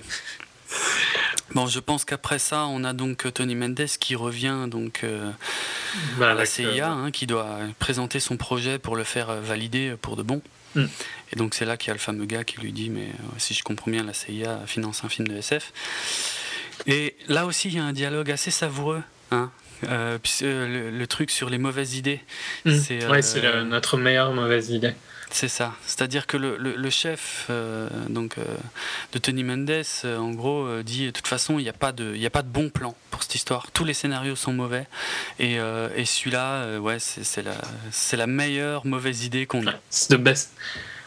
et de loin. Ouais, je sais plus en anglais ce qu'il dit exactement. The best bad idea we have by far. Un truc comme ça, je crois, il me semble. Et je crois que c'est dans la bande-annonce, ça. Ouais, ouais, c'est dans la bande-annonce. Hmm. ouais, je trouve que c'était, enfin, c'était pas mal parce que c'était un peu la situation, quoi. Bon, à ce moment-là, on, repart plus dans le, le côté suspense et un peu dramatique. Ah oui, hein. totalement. Euh, dans le sérieux, tout de suite. On a vraiment quitté Hollywood, ce qui d'ailleurs fait un, contraste sympa aussi sur ce qu'est Hollywood, quoi. Un monde euh, en lui-même. Ils en ont vraiment rien à foutre, quoi. Ils font leur business, euh, ils, ils, prennent les choses par-dessus la jambe. Et mais voilà. Enfin, c'est Hollywood. C'est Hollywood. Euh, ouais, donc euh, bah, on, le voit se préparer pour, euh, pour s'envoler. quoi. Ouais, c'est ça, c'est-à-dire il crée des fausses identités euh, qui peuvent plus ou moins coller un tout petit peu au moins avec le passé ou le physique euh, des, des, six invités. Ouais. Genre, euh, ben, celle qui a un master en anglais, elle, elle, elle se retrouve scénariste. Ouais, oui, oui, oui. Et je trouve d'ailleurs que, encore une fois, je trouve que c'est un, un excellent casting parce que ils ont tous la tête de l'emploi. Ouais, ouais, grave. Quand Ah on ouais. les verra après, le producteur, il a la tête d'un producteur. Ah ouais. Le caméraman a la tête d'un caméraman. ouais, Euh, ouais. Bon, après, t'as, t'as- bon, euh, je sais pas comment on dirait en français, mais celui, celui qui fait les, le scout pour location, donc euh, le, ce qui, lui qui fait le repérage, il a Ouais, un- le repérage. eux, ils ont des têtes un peu plus génériques, mais la Oui. scénariste a la tête d'une scénariste. Ah non, mais c'est clair. Le, le réalisateur, tu sais, il, il est un peu plus vieux que les autres, il est un, un peu habillé un peu plus chico, c'est tout, ça, ça le fait. Franchement, ça fonctionne super bien. Ouais. Non, mais vraiment, euh, chacun est, est parfait dans son rôle. Quoi. Enfin, au, pire, il, il ne choque pas Mm, pour les rôles comme celui qui fait le repérage. Et au mieux, ils sont vraiment dans leur rôle. Quoi. Ouais, tout à fait. C'est elle, d'ailleurs, je crois, qui fait le repérage. Ouais, je Oui, c'est une nana qui fait le repérage puisqu'elle prend les photos. Il y a un problème à, à un moment d'ailleurs. dans le bazar. Et euh, en tout cas, là, il y a une chose. Alors, déjà, on nous explique qu'une des choses qui risque de coincer, c'est un. Il y a un petit papier en fait. Ouais, donc, bah, euh, il- avant d'arriver en, Ouais. en Iran, il va en Turquie. Oui, pardon, j'ai complètement. Bah, c'est là où ça se passe, hein, ça. mais c'est pas très important parce que c'est vraiment. euh, Oui, c'est vrai. Bah, D'ailleurs, ça, ça, ça me fait penser que c'est le troisième film d'affilée, euh, ou presque d'affilée, où on voit Istanbul, là, en très peu de temps. hein. Après le- l'exécrable Taken 2 et, euh, et l'exceptionnel. euh, J'ai pas peur des superlatifs. hein. Skyfall, on a, une belle ville. on a une, une belle. Ouais, ouais. Des, Mais bon, là, c'est vraiment très léger. L'importance de Istanbul est très légère. C'est très court, ouais, c'est super court. C'est plus pour faire un arrêt avant d'aller en Mm, Iran. mm. quoi. À fait. Donc là, effectivement, il est- c'est quoi C'est un collègue de la CIA Je me souviens plus très bien, mais je crois. En c'est un mec. un collègue agent. Quoi. Ouais, voilà, clairement, un mec qui a l'habitude de ça, qui lui donne quelques instructions justement euh, par rapport à ce qu'ils doivent. Par exemple, le fait qu'il va devoir se présenter hein, au, au ministère de la, culture. Ouais. Ouais, je sais pas si c'est un ministère, mais en tout cas au, au département de la culture iranien dès son entrée au pays pour que ça ait l'air plus vrai. euh. Et donc la fameuse histoire des petits papiers Ouais. euh, qu'il doit remplir en arrivant au pays et que. Qui garde en Que- double. il- Enfin, il en prend, ouais, c'est-à-dire que. Non, dans le oui, sens, oui, euh, les- oui, pardon. Ils doivent remplir des papiers à l'aéroport et euh, l'aéroport garde un double. Et puis quand tu Ouais. repars, ils comparent les deux. Quoi. Il compare, effectivement. Et il sait que ça, ça va poser un problème, Ouais.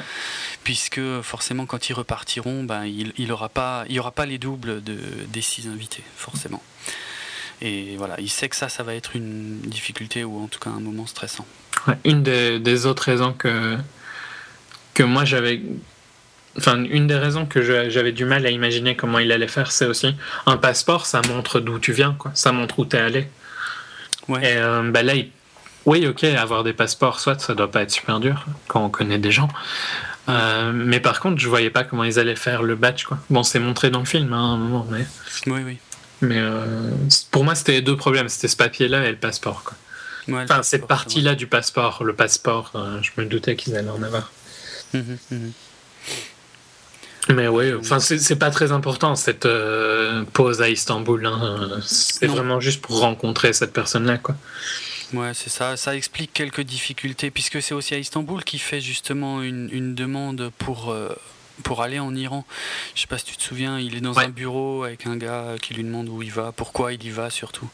Le gars a l'air un peu méfiant d'ailleurs. Mais Ouais, puis au final, il, il est, ils a- enfin, il accepte. Je sais plus, ils disent quelque chose. hein.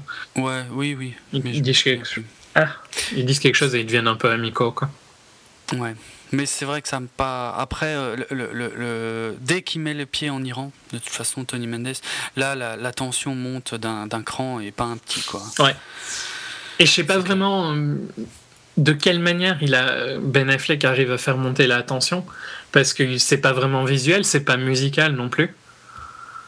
Euh, Ben, c'est les situations, tu- c'est des trucs tout bêtes. hein. Déjà, pour bien marquer la différence, par exemple, on a cette anecdote que dans l'avion, quand ils arrivent au-dessus du territoire ils disent euh, qu'on peut plus boire.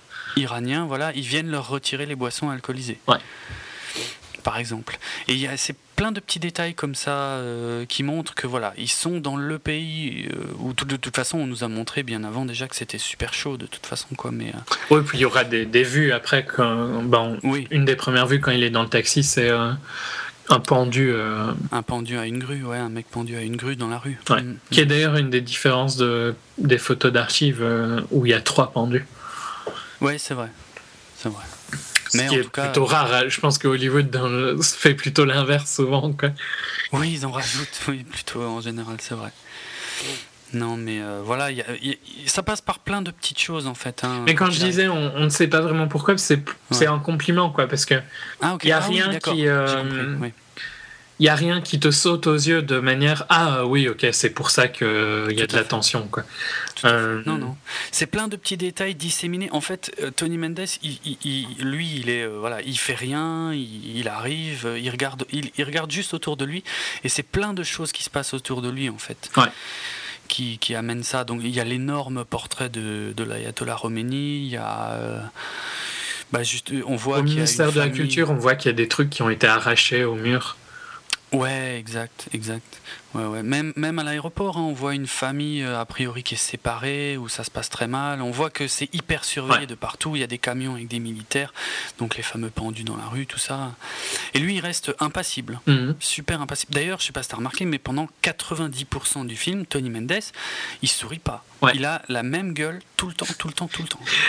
Mais parce que quand on dit ça, on, dit- on pourrait penser que c'est une critique, mais Ah non, pas du tout. Là, Euh, et je trouve que son personnage, qui, qui est le personnage qui développe le plus, parce que euh, y a, les autres, on les voit peu, quoi.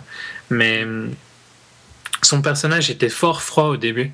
Puis toute la période Oui. d'Hollywood l'a rendu plus sympathique. Ah ouais, c'est clair. Et euh, maintenant, on se rend compte que euh, c'est pas une merde, quoi. Parce qu'au début, on sait pas vraiment. On sait que c'est un agent de la CIA, mais C'est ça. quand il se met vraiment dans le danger, c'est là que tu. On se rend compte que c'est un putain de pro, Ouais. c'est clair. Parce qu'il en parle au début, mais on ne sait pas exactement. On nous dit c'est un expert de l'exfiltration. Ok, mais c'est un expert derrière un bureau ou euh, et, et en Et là, on se rend compte que non, c'est un expert de Ouais, l'exfiltration, exfiltration sur terrain, quoi. Ouais, ouais, carrément. Et il prend vraiment un côté euh, professionnel euh, quand il arrive À à, à Téhéran. Qui, il arrive déjà à Istanbul, mais je trouve qu'Istanbul faisait un peu le, le pont entre euh, l'amusant de Hollywood Ouais. et les scènes de la CIA où il est professionnel, mais dans un environnement à lui, quoi. Mhm, mhm. Et euh, Istanbul où il, est, il devient dans un environnement un peu dangereux, mais toujours amical. Ouais. Et puis Téhéran où il est dans un environnement hostile. Bon, alors là, il est, il est juste en territoire ennemi, en Ouais. fait, hein, pour dire les choses simples. Puis il y a- il y, a une scène hein, où euh, Brian Cranston, avant qu'il prenne l'avion, lui dit que si jamais euh, il est capturé, Ah euh, la CIA niera. euh, Oui. Bon, oui, comme dans Mission Impossible. Si C'est un peu euh, cliché parce qu'on l'a tellement entendu dans des films. Ouais, c'est Mais- ça. Bon, c'est vrai que voilà, là, là euh, quand tu sais que, ben voilà, c'est quand même une histoire vraie. Alors a, a priori dans les faits, par contre, euh, Tony Mendes était pas tout seul en fait au- Ouais. en Iran. hein. Il était parti avec un Canadien, euh, un, un caméraman de la télévision canadienne. Bon là dans le film il est tout seul, mais quand même quoi. Je veux dire pour l'un ou pour l'autre, il prenait des risques énormes, énormes. C'est une pression euh, colossale pour ces gens-là parce qu'ils risquent juste leur vie quoi. Ouais, bah, clairement. Parce que je crois que. Ah, je sais plus, mais quand il est pas de passage à Istanbul, je crois justement qu'un des gars euh, lui dit quelque chose par rapport Oui, il lui au dit un petit que- truc un, un peu sur un ton humoristique. que C'est, c'est il demande la- l'autorisation de filmer au ministère de la Culture et qu'il Ouais. a ce papier-là, ou en tout cas qu'il a fait la demande. Enfin, le papier qu'il donnera à l'aéroport bien plus tard dans le film. Mhm. Euh, ils se demanderont, euh, ils, se, ils se poseront des questions pendant qu'ils sont en train de te torturer. Voilà, c'est ça, exactement. Ouais, J'aurais pas retrouvé. C'est dit sur le ton de l'humour, hein, mais euh, c'est Ouais, quand même. ouais. euh, Mais ça Sérieux. montre, voilà, la, la réalité crue, quoi, sur le terrain. Donc là, effectivement, le, le personnage de Tony Mendes devient super impressionnant à ce moment-là. Et il le sera de plus en plus jusqu'à la fin du film, hein, de par professionnalisme, quoi.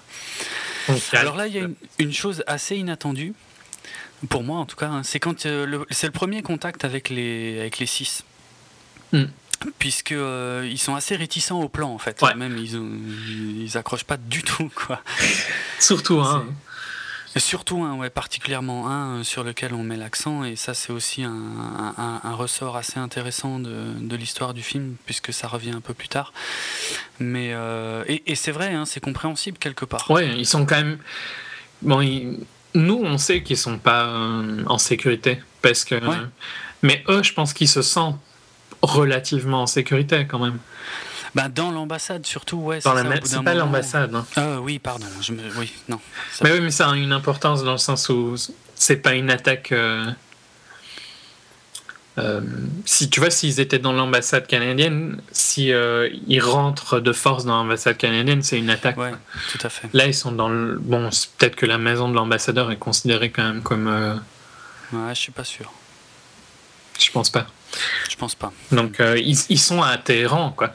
Ouais, voilà. Ils sont pas au Canada. C'est dans ce sens-là que. Ouais, exact. Ils sont pas sur sol canadien. Ouais, tout à fait. Et, euh, mais bon, ils euh, se sentent quand même en sécurité. C'est une belle maison. euh, Ben, à tel point, on voit un peu plus tôt, hein, ça c'est pendant tout le passage euh, rigolo à, à Hollywood, Ouais. on voit à un moment un dialogue entre eux où il y en a un qui est sorti, euh, je sais pas, pour fumer une clope, ou qui est juste sorti, quoi, et les autres qui l'engueulent, qui lui disent, mais tu te rends compte, hein, il leur suffirait d'une seconde. Ouais. Et il y a Une scène un peu avant aussi où ils, sont, ils, se, met, ils se cachent dans un dans une Oui, il y a- cachette euh, en dessous y a une du alerte. sol. Quoi. Il y a une alerte, enfin, il y a, un- ils entendent un, un- un bruit d'hélicoptère, ils vont se cacher, effectivement. Dans cette maison, pas l'ambassade, il Ouais. faut que je m'en souvienne. Mais c'est un peu Euh. compliqué parce qu'il y a l'ambassadeur tout le temps. euh. Voilà, c'est ça, ouais, c'est vrai, c'est vrai. Mais donc, En tout- euh, ouais, En tout cas, ouais, le premier, premier contact entre le plan de Tony Mendes et, et, et les six est, est plus que froid et même franchement tendu parce qu'en gros, ça leur plaît pas. Quoi. ouais. Puis c'est un peu compréhensible. Ben ouais, Le mec, il est tout seul. euh, c'est ça. Eux, eux, ils veulent juste se barrer, tu vois. Je pense qu'eux, ils se disent, voilà, lui, il vient, il nous emmène à l'aéroport et on part. quoi. Ouais. Et en fait, euh, il leur explique, non, non, il y a un plan, il y a des rôles, il faut que vous appreniez et tout, machin. Et puis il y en a un qui, juste, il veut pas, quoi. Ouais. Bah, en même temps, enfin, je comprends parce que c'est. Ah, tout à fait. Non, mais ils jouent avec leur vie, hein. Ouais. faut pas, faut pas l'oublier. hein. C'est clair. Et c'est dit plusieurs fois hein, que bon, s'il perd. euh, D'ailleurs, c'est dit aussi. Donc, euh, je sais plus le nom de ces personnages. euh, C'est l'actrice que t'aimais bien, par contre. hein. Ah, euh, Cléa Duval. Ouais. Donc, c'est Cora Li- Liliac et son mari, je sais, Marc. Je crois que c'est Marc qui est très négatif sur, sur le début. Ça doit être lui, ouais. Et. Pardon. Et euh, à un moment, quand ils discutent, elle lui dit, mais euh, il joue. il- Donc son mari lui dit, il joue avec Novice. Je crois que c'est un peu plus tard, hein, mais c'est pas important. Oui, mais je vois. Mais t'as as raison de le dire maintenant parce que c'est. Il joue avec Novi euh, et elle lui répond, mais il joue aussi avec la sienne. Et ce qui est vrai, C'est ça. parce qu'il prend tout autant de risques que. euh, C'est vrai. Et, et c'est vrai qu'on. C'est con, hein, mais moi je l'avais pas réalisé avant qu'elle le dise en fait. Mm. Euh, Il est tellement posé, il a l'air tellement détaché de- du Ouais. problème, un peu, toujours à ce moment-là. mm, mm. Euh, on le verra stressé que plus tard en- dans le film, Oui, oui. vraiment euh, assez loin. Quoi. Ouais. Et même, même quand il stresse, il garde un cool assez impressionnant. ouais. Ouais. Il reste assez impassible. On sait par la situation qu'il est stressé, mais. Mais donc, ouais, bon, bon, ils acceptent quand même. Bah, de toute façon, ouais, voilà, ils ont pas trop le choix. hein. Ouais, bah, Alors- au final, ils reprennent un peu pourquoi est-ce qu'on n'est pas des, des enseignants. euh, Oui, c'est ils vrai. réutilisent un peu ces, ces- les idées de que la CIA avait, ou enfin le département d'État avait. Ouais. Euh, donc, ils lui expliquent pourquoi. Ouais, ouais, tout à fait. Et euh, ouais, en gros, c'est vrai qu'il y en a un qui souligne avec euh, cynisme euh, que a priori le plan c'est plus c'est gros plus ça passe. Et Ouais. en fait, c'est vrai que c'est ça. hein. Ouais, bah ouais. C'est ça. Mm. Alors il y a un truc. euh, je me souviens plus si c'est prévu ou si c'est pas prévu, mais en gros, donc avec le, le- le département culturel iranien, en fait, Mm. leur organise une, euh, une visite Ouais. en fait euh, de repérage au Grand Bazar. En gros, Et ils, ça, ils ça- appellent. Enfin, dans le film, je sais plus à qui il dit ça. Je crois que maintenant, c'est pas à l'ambassadeur. Mais il lui dit qu'il lui a call son bluff, quoi. Donc, il, Ouais, il pense qu'ils vont pas y aller. ouais, c'est clair. Euh, C'est clair, parce que là, comme, comme je disais, hein, eux, ils s'attendaient vraiment à se tirer, à, la- à aller à l'aéroport et à se tirer. Et alors que, en gros, là, il faut qu'ils aillent à l'endroit le plus exposé de la ville. Ouais, quoi. le Là grand bazar, vraiment quoi. Le grand bazar de, de Téhéran, quoi. un des plus grands bazars du monde. Mm, mm. Donc Euh, il y, a- il y a un monde fou et tout. Enfin voilà quoi. Et dans une ambiance, euh, faut replacer l'ambiance qui est ultra anti-américaine. Bon, des Canadiens, ça ressemble à un Américain. hein. Ouais, c'est vrai, Euh. c'est vrai, hein, en fait. C'est vrai que face à une foule en colère, euh, à mon avis, une fois que, enfin, si ça, si ça commence à déraper, euh, Ça t'as beau hurler que t'es canadien, euh, Ça dérape. c'est mort, hein. Ouais, ça sert, ça sert à rien. Ouais. Donc, euh, Ben, ouais, je ouais. sais plus. Il y a la nuit il qui les, passe. ouais, il, les con- il les convainc quand même qu'ils n'ont pas le choix. Quoi. De toute façon, ils n'ont pas le choix. Ils sont obligés d'y aller. C'est ça, parce qu'il y, y a cette scène assez sympa où, où il va s'asseoir justement avec le couple dont le, le mari est le plus réticent à toute cette histoire. Et c'est là qu'il il s'assoit, il le regarde direct, enfin toujours aussi impassible, mais toujours aussi sérieux aussi. Et il lui dit euh, This is what I do. Voilà, c'est ce que je Ouais. fais, c'est ce que je fais, et j'ai Jamais jamais, laissé personne. personne derrière. Mais par- Mm. c'est à ce moment-là qu'il lui dit ça? Ouais, ouais, c'est à ce moment-là. Ouais, c'est juste avant de partir Ouais. pour le bazar parce que les autres le- les regardent un peu quand ils montent dans le van avec. Parce qu'il y, a- il y a quelques petits trucs de préparation avant. Ouais, oui, il va, louer, acheter il le va van. acheter le van. Mais bon, c'est pas Mais, très voilà. important. Non. Mais cette scène du van, c'est une des, une des plus visuelles, je dirais. C'est à, à part celle, la fin de l'aéroport. Ouais. C'est la scène la plus visuelle de tension, quoi. Oh, il y a le bazar est pas mal non plus. hein. Ouais, c'est vrai, le bazar. Donc il y a trois scènes, en fait. Il y a trois scènes de tension, ouais, on peut dire. Mais celle-là, je peux comprendre qu'elle soit stressante. quoi. Ouais, celle-là, elle est. Enfin, je- essaye. Imagine-toi deux secondes te mettre dans la situation de ces gens-là, Ouais. quoi. Qui, euh, voilà, il- ça fait, je sais pas, peut-être un ou deux mois. Trois mois, euh, qui- 89 jours, un truc du style. D'accord, trois mois qui sont dans la maison de l'ambassadeur sans sortir et pour eux c'est leur survie de pas sortir Mm. et là ils sortent ils sont dans un van avec des fenêtres voilà normal quoi hein. Ouais, il y a un- une émeute devant eux et une émeute pas, qui arrive. pas une Non, c'est pas une émeute c'est une manif Ouais, une manif, quoi. Ouais. Mm. Et une manif qui arrive derrière eux. Ouais, et ils sont, ils sont complètement pris au piège. Et là, euh, Tony Mendes prend la décision de, ben, comme dit, hein, plus c'est gros, plus ça passe. Ouais. hein. C'est-à-dire de, bah, de forcer le passage quoi, Ouais. pour se sortir de là. Parce que c'est vrai que pour lui, ça a dû être un moment euh, assez énorme aussi. Hein, Ouais, stress. Et c'est bien rendu parce que même s'il est toujours relativement impassible, il laisse quand même passer quelques émotions de manière discrète, quoi. Dans, Ouais. je sais pas, je, je pense que c'est dans des attitudes physiques. C'est pas spécialement son visage, mais on sent qu'il est stressé, quoi. Ah, à fond, bien sûr. Bien sûr. Et évidemment, il passe au milieu de la foule et euh, les gens tapent sur le van et tout. Et ils restent tous hyper impassibles, mais c'est euh, ouais, c'est un niveau de stress qui est colossal. Mm. Quoi. Colossal. Ouais, clairement. En tout cas, ils arrivent sans problème finalement au, au bazar et puis ils sont pris en charge par un, un responsable hein, du, du gouvernement ou des autorités Mm. qui est là. euh, bah, on voit qu'ils sont surveillés d'ailleurs. hein. Ouais. On voit qu'il y a des gens qui Bah, il y a des gens en qui prennent des photos, ouais. C'est ça.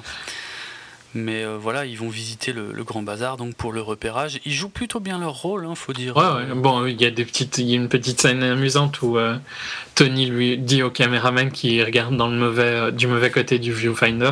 Oui, oui, c'est vrai. Oui, tiens, l'objectif à, à l'envers, ça c'est marrant. ouais. la façon dont il le dit est très, euh, très ironique. euh, la façon dont il lui fait remarquer, c'est génial. Mais bon, voilà, c'est- un détail con, hein, mais qui peut lui sauver la Mhm, vie quand même. clairement.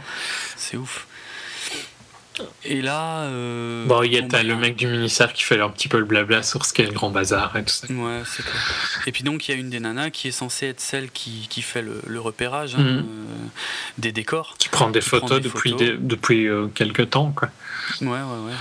Et à un moment, elle prend en photo un stand. Je, je me souviens pas, le mec, il vend des miroirs. Je sais pas ce vendent, ça. mais euh, ça a pas plu en tout cas. Ouais, en tout cas, voilà. Le mec vient se plaindre et il dit Ouais, c'est qui celle-là Pourquoi elle euh, prend des photos? Moi, j'ai pas donné mon autorisation. Et il commence à s'engueuler méchamment avec le responsable du, du gouvernement et ça commence à attirer l'attention Ouais, tout de doucement tout le monde. de tout le monde et ça commence sérieusement à chauffer. Et là, je me disais, mais waouh, là, ils sont, ils sont foutus, quoi. Ouais, Enfin, je sais pas, ça a l'air foireux, quoi. c'est horrible, quoi. Euh, Il y en a, il y a une des nanas d'ailleurs, qui se met à gueuler à ce moment-là. hein, on est canadien, on est canadien, mais bon, on voit bien que ça, ça sert à rien, hein, parce que de plus en plus de gens commencent à se rajouter à ça. Ouais, et puis le, le mec dit que le chat a tué son fils, euh, Ouais, exact, exact. mais euh, bon. Deuxième scène de, de grosse, Ouais, en, en peu de temps. Ouais. hein. Euh, bon, ils arrivent à s'échapper. Pour, pour faire simple, ils arrivent à s'échapper. Hein. Oui, le, le responsable du gouvernement dit bon bah voilà, la visite est terminée. Faudrait mieux arrêter, je crois. Je crois qu'il dit Oui. ça un peu d'une manière ironique. euh, Ah oui. Faudrait mieux arrêter le tour. non, vraiment. Et bon, on voit pas comment ils sortent, mais Non, voilà, ils, ils, prennent, sortent, euh, ouais, ils prennent une petite allée. Mm, mm. On a aussi oublié de parler d'un truc qui est bon qui rajoute au stress mais euh, qui est qui est un détail c'est euh, l'histoire de la l'employé de maison du Je crois que c'est juste après. Mais la, la première remarque qu'elle fait, c'est avant la- l'arrivée de Tony Mendes. Parce qu'à un moment, elle va Ah voir oui. la, la femme de l'ambassadeur et elle lui dit Madame, euh, vos invités, depuis Ils qu'ils sont arrivés, ils, ils sont jamais sortis. Ouais. Donc là, ils se rendent compte que la, femme de maison, ben, Ah, sait. Euh, bah, a priori, Ouais, il, ouais, il- il ouais, il pense tout de suite qu'elle sait. hein. Et il y a aussi, on n'a pas parlé, mais on, on sait aussi que, donc, euh, je sais plus comment il s'appelle, enfin, le, le leader de. Euh, je sais même pas si on dit son nom à un moment. Mais celui qui a l'air d'être le chef des. Ah, euh, ouais, je vois. Euh, oui, non, je, je- je serais incapable de donner son nom. Le chef des méchants, on va Ouais, dire. bah ouais, sauf que c'est pas vraiment méchant parce qu'au final, le chat c'était quand même un gros connard. quoi. Ouais, C'est un ouais, peu non, les, les, les Américains, hein, les connards dans le film. C'est compliqué, ouais, ouais, non, voilà, c'est comme dit. Je dis le chef des méchants dans le cadre du film, Ouais. bien sûr. hein. Euh, dans, dans le sens où c'est ceux qui veulent attraper l'équipe de Tony. Quoi. C'est ça. Mais donc, euh, cette personne-là, euh, quelqu'un lui dit qu'ils ont, qu'ils, qu'ils emploient des, des enfants pour, euh, dans des sweatshops. Il dit Ouais. sweatshop kid pour euh, reformer les, ben, les, les papiers. Quoi.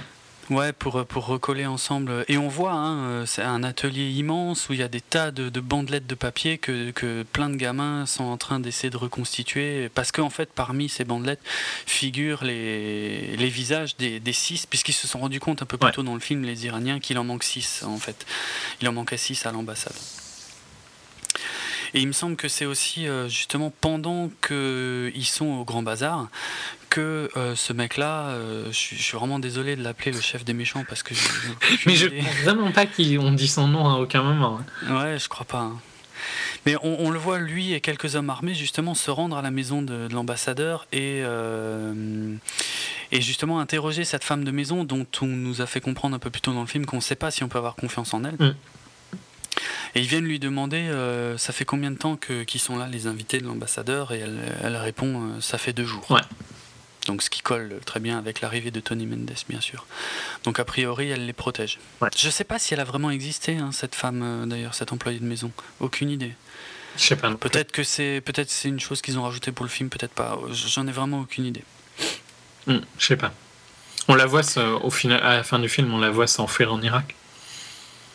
Ouais, tout à fait. Voilà. Ouais, ouais. Mais euh, ouais, ah, ouais.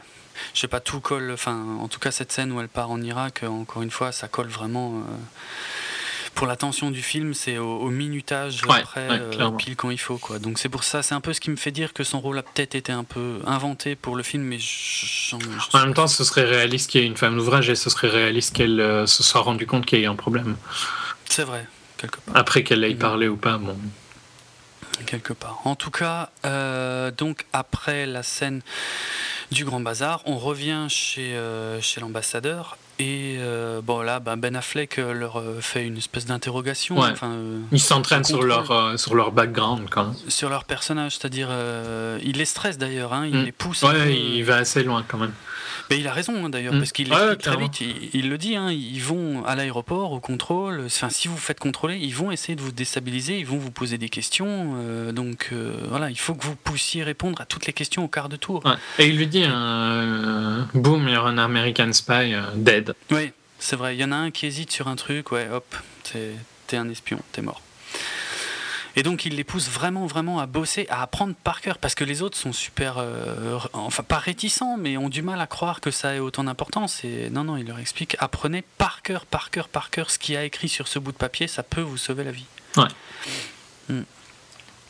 Et euh, bah là, il y a- y, y un retournement de situation assez important, puisqu'on revoit euh, donc Hamilton Jordan, euh, euh, donc le, le chef de cabinet de la Maison Blanche, qui a priori euh, reçoit seulement à ce moment-là le, le dossier complet de l'opération Mm.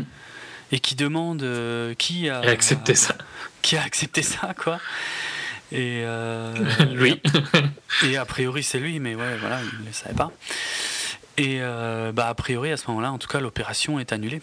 Puisque Jack O'Donnell euh, appelle Tony Mendes euh, sur le terrain, ou je ne sais plus lequel appelle l'autre, mais en tout cas, il lui dit l'opération est annulée. Ils appellent à la maison de l'ambassadeur et l'ambassadeur vient chercher Tony. Et pendant ce temps-là, ils font un peu la fête, quoi.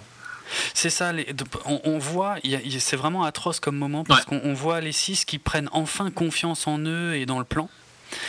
Et, euh, et d'un autre côté, on apprend que l'opération est annulée. Et c'est horrible, franchement. Hein. C'est vraiment atroce. C'est d'ailleurs à ce moment-là hein, qu'il passe la, la, chanson de Led Zeppelin que, que, je vous ai mis en tout début d'émission. Et l'ambassadeur lui dit euh, Je crois qu'il vaut mieux que vous reveniez pas. Ouais, parce que l'ambassadeur a compris tout de suite. Hein. Bah, je sais pas euh, s'il a compris ou si on lui a dit. Oui, oui, où on lui a dit. En tout cas, ouais, tout de suite après, il y a un dialogue entre Tony Mendes et l'ambassadeur, et Tony Mendes lui dit bon bah ok, vous, vous êtes au courant. Il, dit, il lui dit qu'il faut qu'il brûle les passeports. Euh, ouais. Bon, il y a eu une scène aussi où il lui a donné les passeports et une scène où euh, Tony Mendes euh, travaille les passeports pour les faire.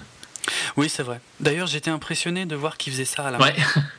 Ouais. Il fait les... Et en fait, il limite les tampons à la main. Si vous voulez, euh, pour ceux qui n'auraient pas vu le film. Donc, euh, ouais, c'est super impressionnant. Et ça, je doute pas qu'il y avait des, experts là-dedans. Mhm. Mais waouh. Il y a aussi le côté, dans le film, il y a le côté. Putain, c'était quand même beaucoup plus relax de prendre l'avion avant. Hein. Oui, ça par contre, ouais. C'est clair. Et puis de pouvoir fumer dans le bureau, dans, bah, dans l'avion aussi. Officiels. Et dans l'avion aussi, ouais, ouais, non. Ben, c'est des petits détails mais qui aident de toute façon à, ce qu'on croit totalement la, temporalité du, film. Quoi. Pas la temporalité, mais l'époque. Ouais, j'ai bien compris. Mais ouais, de toute façon, c'est quelque chose qui est super bien rendu dans le film. Hein. Les, costumes, les coupes de cheveux, les lunettes, enfin tous les accessoires mm. font, crient euh, 70s, 80s. Quoi. Ah ouais, à fond la caisse. Vraiment, vraiment bien fait. Quoi.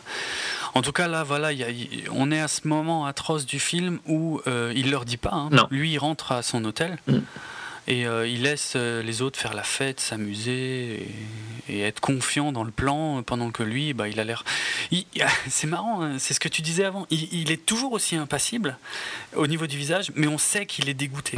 On sait que voilà qu'il est. on sait qu'il est pas d'accord. Hein. Ouais, que ça le fait bien chier. Je, je sais vraiment pas par quoi il passe ça. Mm, et mm. quand on dit qu'il est, qu'il est impassible au niveau du visage, c'est pas une critique dans le sens, c'est pas, pas Kenny Reeves, quoi. Tout à fait. Euh, non, là, c'est pour le personnage, clairement. Et on, comprend tout. On, Mais je sais pas, ça doit être une attitude corporelle, générale, ou sa façon de parler, ou... et encore qu'il parle pas souvent, souvent. Non. Mais on comprend, en tout cas. D'une manière ou d'une autre, on comprend. En tout cas, il raccroche le téléphone aussi d'une manière un peu sèche, mais, euh, mais même, même dans son attitude, quoi, tu comprends qu'il est, qu'il est frustré. Ouais. Et, euh, bah oui, il, se dit que c'est ça, enfin c'est c'est sa responsabilité quoi. Donc il retourne à son hôtel et euh, il boit un peu. Il avait pris une bouteille avant de partir. Oui, c'est vrai. Il boit euh, pendant la nuit. Et d'ailleurs, j'ai trouvé. Bon, comme tu dis, je pense que c'est indispensable pour le film de les faire s'amuser pour te faire un contraste sur la situation. Ouais, ouais. Mais par contre, l'idée qu'ils se saoule la gueule une nuit avant de devoir faire un truc ultra important. ouais, bon. Mais bon, c'est pas. C'est pour le film, on le sait bien. Voilà, il y a des choses qui doivent. Euh, c'est pour emmener le film là. le... contraste aurait été moins euh, moins impressionnant si ils étaient tous en train d'étudier quoi. Tout à fait. Hmm, c'est clair. C'est clair. En tout cas, le, bah, c'est le lendemain matin. Hein, euh, il, téléphone à, son chef. Hmm donc euh, interprété par Brian Cranston, et il lui dit bon ben, je sais pas, il lui parle de responsabilité, ouais, mais en gros il lui dit voilà, ces gens sont sous ma responsabilité, je les fais sortir du pays. Et là, alors là, pareil, hein, le stress. C'est vrai que c'est une autre euh, scène de tension au final. Euh. Oh, ouais, grave, là ça devient bien ouf aussi, hein, parce que comme l'opération était annulée, il y a des choses qui sont pas du tout. Principalement les tickets quoi principalement les billets d'avion, tout à fait. Et donc, et là, c'est là qu'on se rend compte de l'importance du, personnage interprété par Brian Cranston, qui à partir de ce moment-là, c'est une course folle contre la montre pour euh, pour que le plan là-bas sur place fonctionne, pour que son homme euh, ben, revienne en vie, quoi. Et, voilà, parce qu'il a pas, en fait, il lui laisse pas le choix, et c'était enfin, c'est facile à dire, ça, mais c'était peut-être la meilleure chose à faire. je pense. À ce moment-là. Euh, et, c'est ouf parce que le seul qui peut donner son aval euh, pour les tickets d'avion, c'est Jimmy Carter, donc le président des États-Unis. Et là, on est dans, des, dans un timing hyper, hyper court. Il y a d'ailleurs une astuce assez géniale, hein, parce que Brian enfin, Jack O'Donnell, interprété par Brian Cranston, essaie de joindre le chef de cabinet de la Maison Blanche, il n'y arrive pas. Ouais et il demande à quelqu'un à quelle école vont ses, enfants, pour téléphoner de la part du principal ou de la principale, je sais plus. Ouais, ouais, de l'école et tout. Et, d'ailleurs, il, y va pas par quatre chemins, parce qu'une fois qu'il a le chief of staff en ligne, il lui dit tout de suite, oui, machin, c'est Jack O'Donnell de la CIA, euh, voilà. Et l'autre, il hallucine pendant deux secondes, mais il comprend l'urgence de la situation et il met le truc en branle pour. Euh, pour que les autres puissent sortir du pays, pour qu'ils aient leur, euh, leur billet d'avion. Tout ça sur un timing qu'on verra après, mais qui est tout tout juste, quoi. Ah, c'est intercalé avec des scènes à Téhéran, donc. C'est ça. Euh, où bon, les, les, les invités, euh, donc les six, se rendent compte qu'il est en retard. Puis bon, au final, il arrive. Il arrive quand même, parce que là, ils ont une confiance totale en Tony Mendes à ce moment-là. Même celui qui était réticent au départ, hein, tous. Il arrive, il parle un peu à l'ambassadeur, ils lui disent qu'ils vont partir, quoi. Ouais, tout à fait. L'ambassadeur a pas l'air.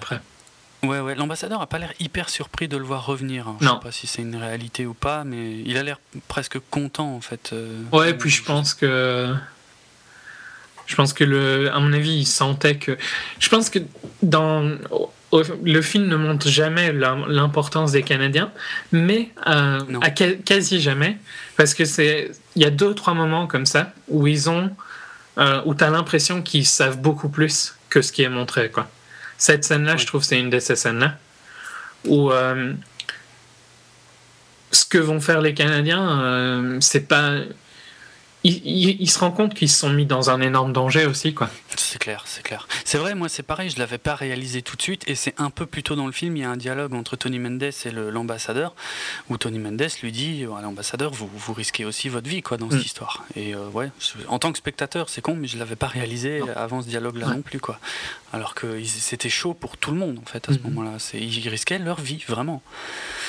Donc, euh, on le verra dans 5 minutes plus tard dans le film. Ouais, c'est clair. En, tout cas, c'est plus ou moins là justement que l'ambassadeur explique que euh, la, la, femme de, je pas envie de dire la femme de ménage, mais l'employée de maison, euh, elle est partie, elle est donc en direction de l'Irak. Bon, ça on le sait qu'après, mais voilà, elle, elle est déjà partie. Euh, et eux, ils prennent le train dans 30 minutes. Et, eux, ils vont prendre le train. Donc voilà, tout le monde se tire. Enfin, c'est, ça a l'air assez bien assez bien huilé, quoi, a priori. Sauf que on a un briefing après de nouveau dans le van. Euh, où Tony Mendes explique aussi ce que, en gros, le plus dur, ça va être maintenant, ça va être les, les, trois étapes des contrôles à l'aéroport. Euh, avec notamment l'histoire des doubles des petits papiers hein, qui leur explique euh, qu'il va falloir faire en sorte qu'ils croient qu'ils les ont perdus à l'aéroport et, euh, et puis bien sûr le contrôle final avec euh, des mecs euh, armés et éduqués aux États-Unis ou en Europe. C'est ça, qui ont fait des études à l'étranger et tout, qui, qui, les, qui vont les repérer en, moins de deux. Mm. Bon, il leur fout une pression énorme à ce moment-là. Hein, bon, après, peut-être que ça s'est pas vraiment passé là en vrai. voilà. Dans le film, c'était le meilleur moment justement pour encore faire monter d'un cran la pression, pour expliquer la, difficulté de, de ce qu'ils attendent. Quoi. Surtout qu'on entre dans une séquence qui est. La, la tension n'est plus du tout euh, visuelle. Du... À aucun moment elle est visuelle. Quoi. Elle se passe juste dans les dialogues. Oui, on, voilà, par la situation elle-même, mais, mais pas, pas, pas, pas, forcément par ce qui se passe à l'écran. Devant nos yeux, à l'écran. Alors que là. Ce qui se passe à l'écran, mais. Oui. C'est plus une tension générale liée à la situation globale en fait. C'est pas du tout mm. comme euh, la scène de la voiture où il y avait une violence dans à l'écran quoi, ou la scène mm. du bazar où il y avait encore une violence. Ou la scène de la CIA euh, où il court partout, là où c'est de la tension physique. Quoi. Ouais, ouais, super. Et d'ailleurs, euh, c'est marrant parce que j'y ai pensé quand j'ai vu le film. Euh, il y a, comment dire, quand, quand, on les voit courir dans les bureaux de la CIA, ça me rappelait le film Les Hommes du Président. Mm. Et il semblerait justement que Ben Affleck se soit inspiré de ces scènes du film Les Hommes du Président pour, pour ces scènes dans les bureaux de la CIA. Donc voilà. Il n'y a pas de hasard. Les Hommes du Président, hein, si vous avez l'occasion de le voir, excellent film euh, avec Robert Redford et euh, Dustin Hoffman. Donc euh, c'est sur, c'est l'histoire vraie des deux journalistes qui ont révélé l'affaire du Watergate. Ouais. Excellent film de 1976. Donc, bah, ils, sont, euh, ils sont à l'aéroport. Hein. On arrive à l'aéroport. Alors, premier souci, quand ils se présentent à, l'embarquement. Les tickets sont pas là. Euh, les tickets... Voilà, ça, c'est peut-être le côté le plus scénaristique, euh, le côté le plus filmé. Du, du, film. Ouais. Là, on sent que c'est vraiment pour le film, quoi, parce que c'est vraiment à la seconde près, quoi, que tout se joue, c'est clair. Parce que les billets, en fait, il y a, y a une, une, une, employée de, la, de Suissair, je crois, hein, qui, qui donc euh, prend leurs identités pour euh, sortir les billets et il n'y a pas de billets. Et en même temps, on voit que c'est l'affolement général à la CIA pour qu'ils aient les billets et tout. Ils reçoivent le téléx hein, de, de, Jimmy Carter qui donne son aval qui valide et, euh, et, en même temps voilà Tony Mendes leur demande lui demande de revérifier elle revérifie et à ce moment-là juste pile à ce moment-là les tickets sont là. Ça bon mais bon ça ça crée une tension un petit peu. mais ça fonctionne super bien. Pour le film franchement euh, voilà moi j'étais j'étais prêt à arracher les, les montants du, du siège hein, dans, dans c'est vraiment et, et, ça ne fait que commencer parce que après la deuxième étape, c'est donc les, les, fameux doubles des petits papiers. enfin, ils passent les premiers gardes, je pense, mais euh, facilement, quoi. Oui, ça, ouais. Il y a pas trop. Oui, effectivement, oui. Il n'y a pas, il y a pas trop de soucis de ce côté-là. Donc c'est les doubles en premier. il y a le petit stress des petits papiers. Là, il y, a, y a une intervention de Ben Affleck que j'aime bien à ce moment-là, parce que celui qui est le plus en avant à ce moment-là, c'est celui qui joue le, le rôle du, du réalisateur du film, qui est vraiment devant le bureau du gars qui cherche les petits papiers. Et tu te souviens, il y a Tony Mendes qui lui souffle un truc à un moment en fait. D'ailleurs, je sais plus. Oui, il lui souffle que justement ils ont un courrier. Ils ont un oui, courrier ils ont le courrier du, ministère de la Culture. Du ministère de la Culture. Et euh, effectivement, le réalisateur s'en souvient, il sort le paplard et tout, et puis euh, ça les aide euh, clairement à passer cette étape. Ouais. Ce qui est, ce qui est, je, sais pas, c'est bête hein, comme détail, mais j'ai vraiment aimé ce petit moment parce que voilà, euh, ils sont hyper exposés, les six, mm. enfin tous, hein, de toute façon à ce moment-là, et ils sont, on, on, comprend, on peut tout à fait comprendre qu'ils soient tétanisés par la situation. Clairement. Et euh, voilà, il y a Tony Mendes, lui, il connaît quand même le plan par cœur et euh, il leur souffle quand il faut les bons trucs. Quoi. Et par contre, j'ai trouvé que c'était peut-être Bon, après, c'est peut-être comme ça que ça s'est passé, hein, mais euh, je trouve que l'idée qu'ils aient perdu les cinq papiers, elle serait dure à avaler, j'ai l'impression. C'est un peu gros, ouais, je trouvais aussi. Hein. Je trouvais aussi que c'était un peu gros. Mais bon, ça se trouve, euh, c'était ça. Hein. Ouais, après tout était à la main hein, à cette époque, euh, quand même. enfin une grande partie, parce que juste avant on voit les billets, là c'était pas informatique, mais. Ouais, mais bon, on voit qu'il cherche ses petits papiers dans un, petit, un petit cabinet. Hein. Dans un casier, ouais, ouais, c'est. C'était plausible. C'est plausible, c'est le fait que ce soit ces cinq-là, quoi. Justement, ces cinq-là. C'est clair. C'est vrai que plusieurs fois dans le film, moi je me disais. Et d'ailleurs, ils euh, évitent d'en parler, hein, ça. Ils ne font passer qu'une personne au final. Euh, comment ça? Bah, Il n'y a que le réalisateur. Et après, ah oui, oui. Oui, c'est vrai. Oui, oui, oui, as raison. Mhm, mhm.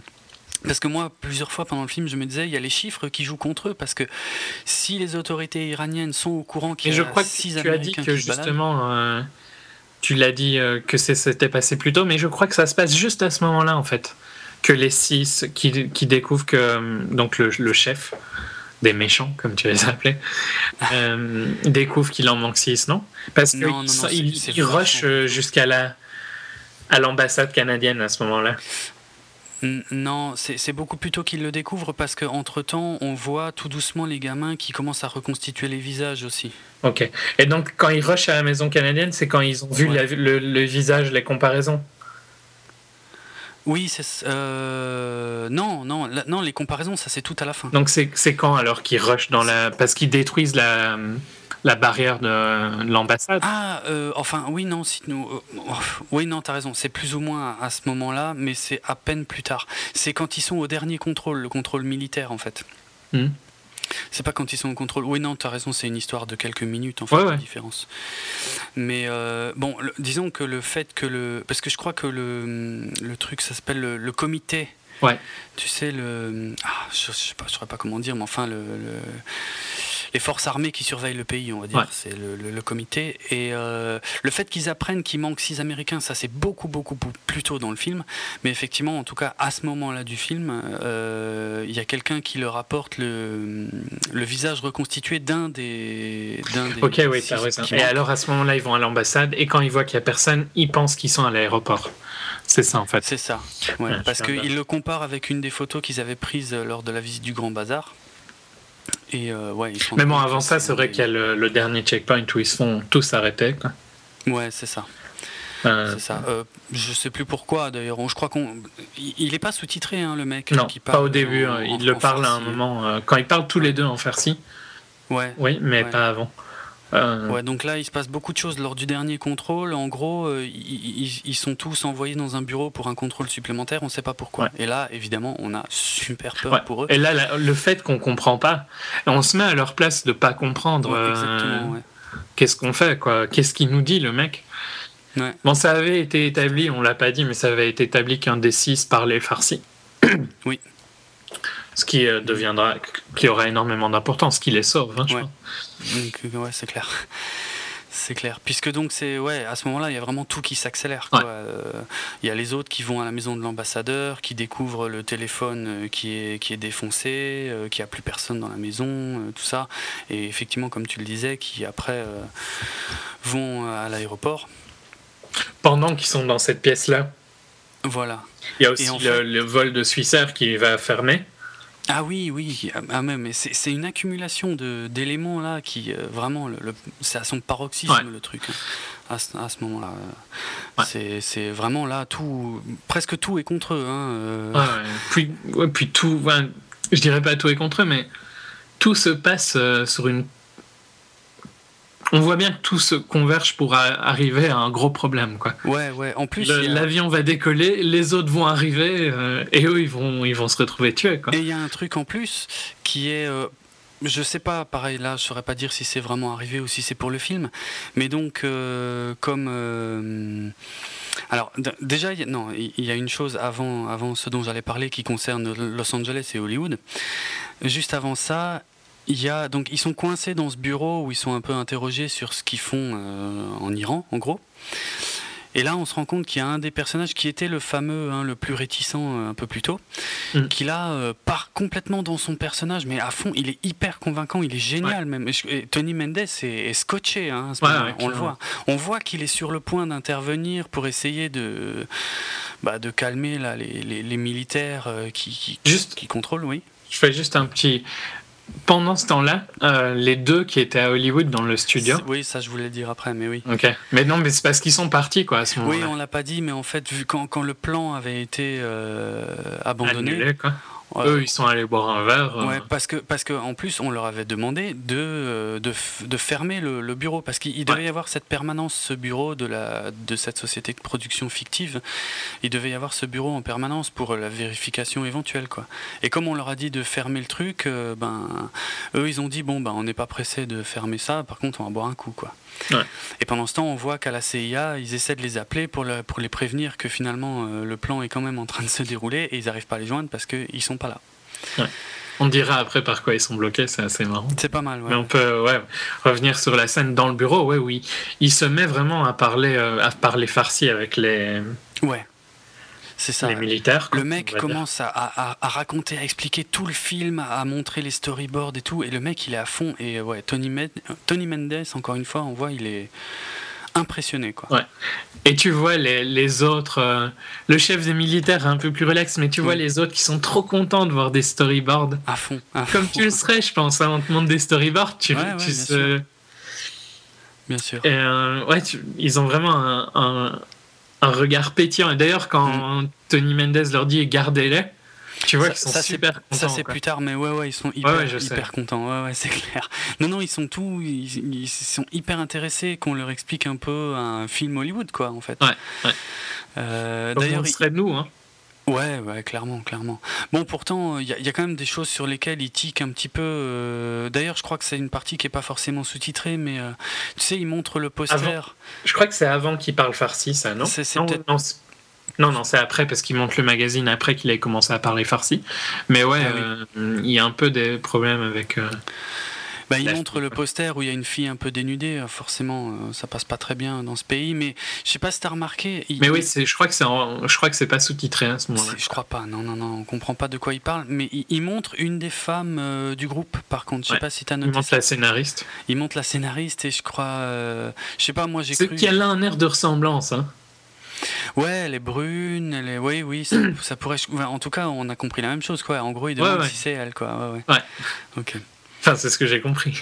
oui, oui, non, mais moi aussi. Et... Euh, elle lui dit non, non. Euh, elle lui dit qu'elle est la scénariste. Oui, elle dit qu'elle est la scénariste, effectivement, ouais.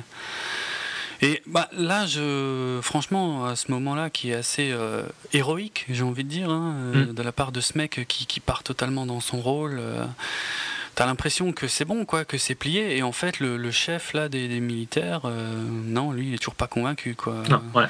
Et donc, euh, c'est là que Tony Mendes intervient quand même et il dit bah, Vous avez qu'à téléphoner euh, au bureau, à la société de production à Los Angeles pour, pour vérifier. Et là, Juste à ce moment-là, la CIA raccroche parce que sinon, ça aurait été occupé. Oui, c'est vrai. la CIA arrête d'essayer de les joindre, mais là c'est pareil parce que donc on voit les deux qui étaient partis boire un coup, qui reviennent tranquillement vers le bureau euh, où de toute façon a priori ils n'ont plus rien à faire euh, de leur point de vue, mais ils peuvent pas y retourner. Ils sont bloqués par un, film quoi. Par un tournage en cours, ouais. Mmh. Mmh. Et c'est pas mal parce que, alors ça aussi, hein, c'est hyper stressant, c'est pour le film, hein, mais euh, clairement. le militaire euh, qui prend son temps en fait avant de téléphoner, qui regarde le magazine, euh, qui regarde, ouais, qui, qui s'allume une clope. mais bon, on sait vers tout, vers, vers, vers quoi ça nous mène tout ça et c'est vraiment hyper hyper mm. hyper stressant. C'est tu te dis bon, il leur donne un peu de temps, est-ce que ça va aller? Puis en plus, il y a à un moment la scène de tournage se coupe pour la relancer quoi. Et tu te dis mais non mais putain, laissez-les passer. Ah ouais non c'est. Euh, Alors que c'est ridicule parce que on sait bien comment ça finit. Et pourtant, euh, j'étais dans mon siège accroché euh, en ah disant mais allez-y quoi. Pareil, hein, j'étais à fond. Hein, c'est hyper bien géré. Franchement, c'est l'une des plus grandes qualités de ce film, qui en a des tas d'autres, mais c'est la, gestion du stress, de la tension, elle est excellente, exceptionnelle même, j'ai envie de dire. Super, super. Vraiment bien géré. En tout cas, euh, bah, les deux, euh, on en marre d'attendre. Hein, et puis euh, ils disent bon, ben tant pis, on sera dans le film. et ils traversent le tournage en cours. Il lui dit call my agent. Oui. et, et, parce que ça fait déjà un petit moment que le téléphone sonne, hein, puisque le, le, militaire iranien donc, a fini par téléphoner. Et puis Là aussi, hein, c'est super bien tourné, super bien monté. On voit qu'il esquisse le geste où il est sur le point de raccrocher et, à ce moment-là, il y en a un des deux euh, qui décroche à Hollywood. quoi. Et donc le militaire demande est-ce que Tony Mendes est là? Et l'autre lui répond non, non, il est en truc de repérage euh, en Iran.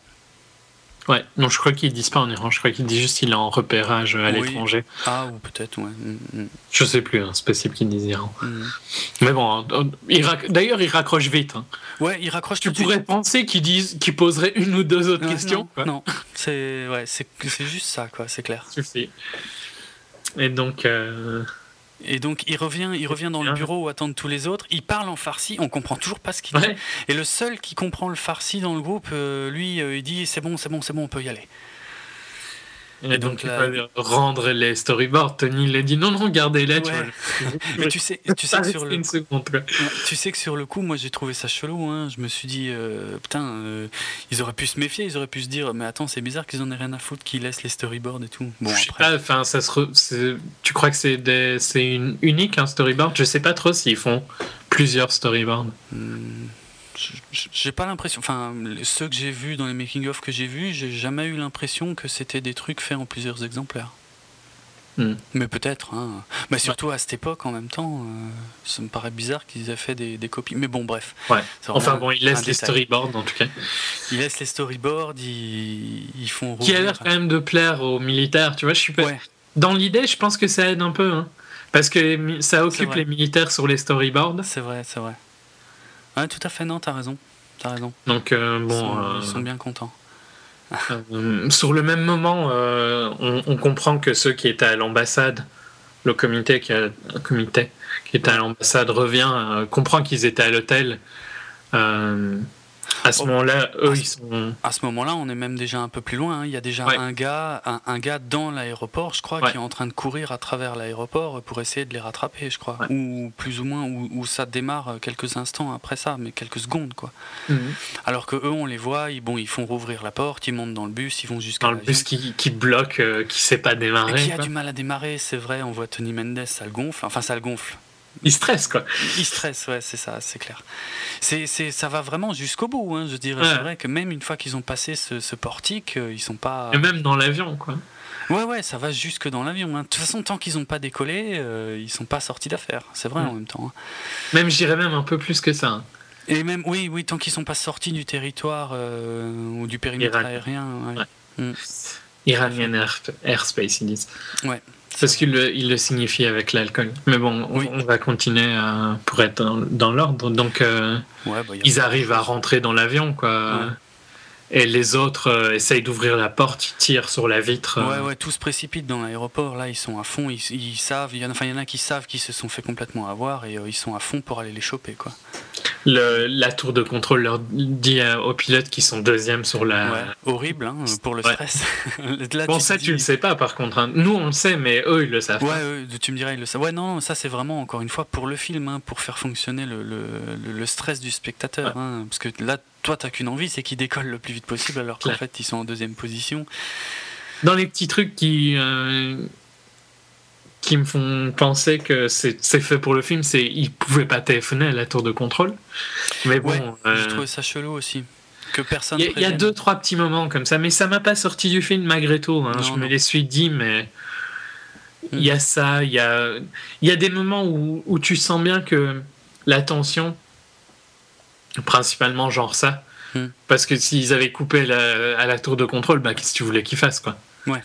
En fait, un- pour faire un film, ils sont un peu obligés de créer cette tension-là, du fait qu'ils soient proches. Hmm. Et en même temps, de créer cette tension-là, bah, tu es obligé de prendre des, des aisances euh, sur la réalité. Quoi. Mhm, mhm.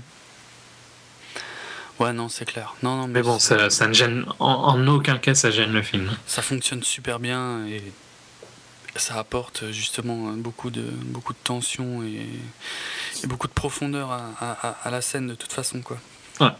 Et donc, euh, bah, on les voit les poursuivre. Donc, au bon final, ils arrivent à. Ils cassent la vitre, puis ils voient qu'il y a une grille. Donc, euh, Mm. Puis ils montent dans des voitures, dans une jeep avec deux voitures de police qui poursuivent l'avion. Ouais. Là aussi, il y a un moment hein, qui est irréaliste et la, la voiture passe beaucoup trop près du moteur. Du réacteur, je suis d'accord, j'y ai pensé. Là, elle l'aurait décollé, mais en Ouais. une seconde. Ouais, c'est clair. Euh. Mais bon.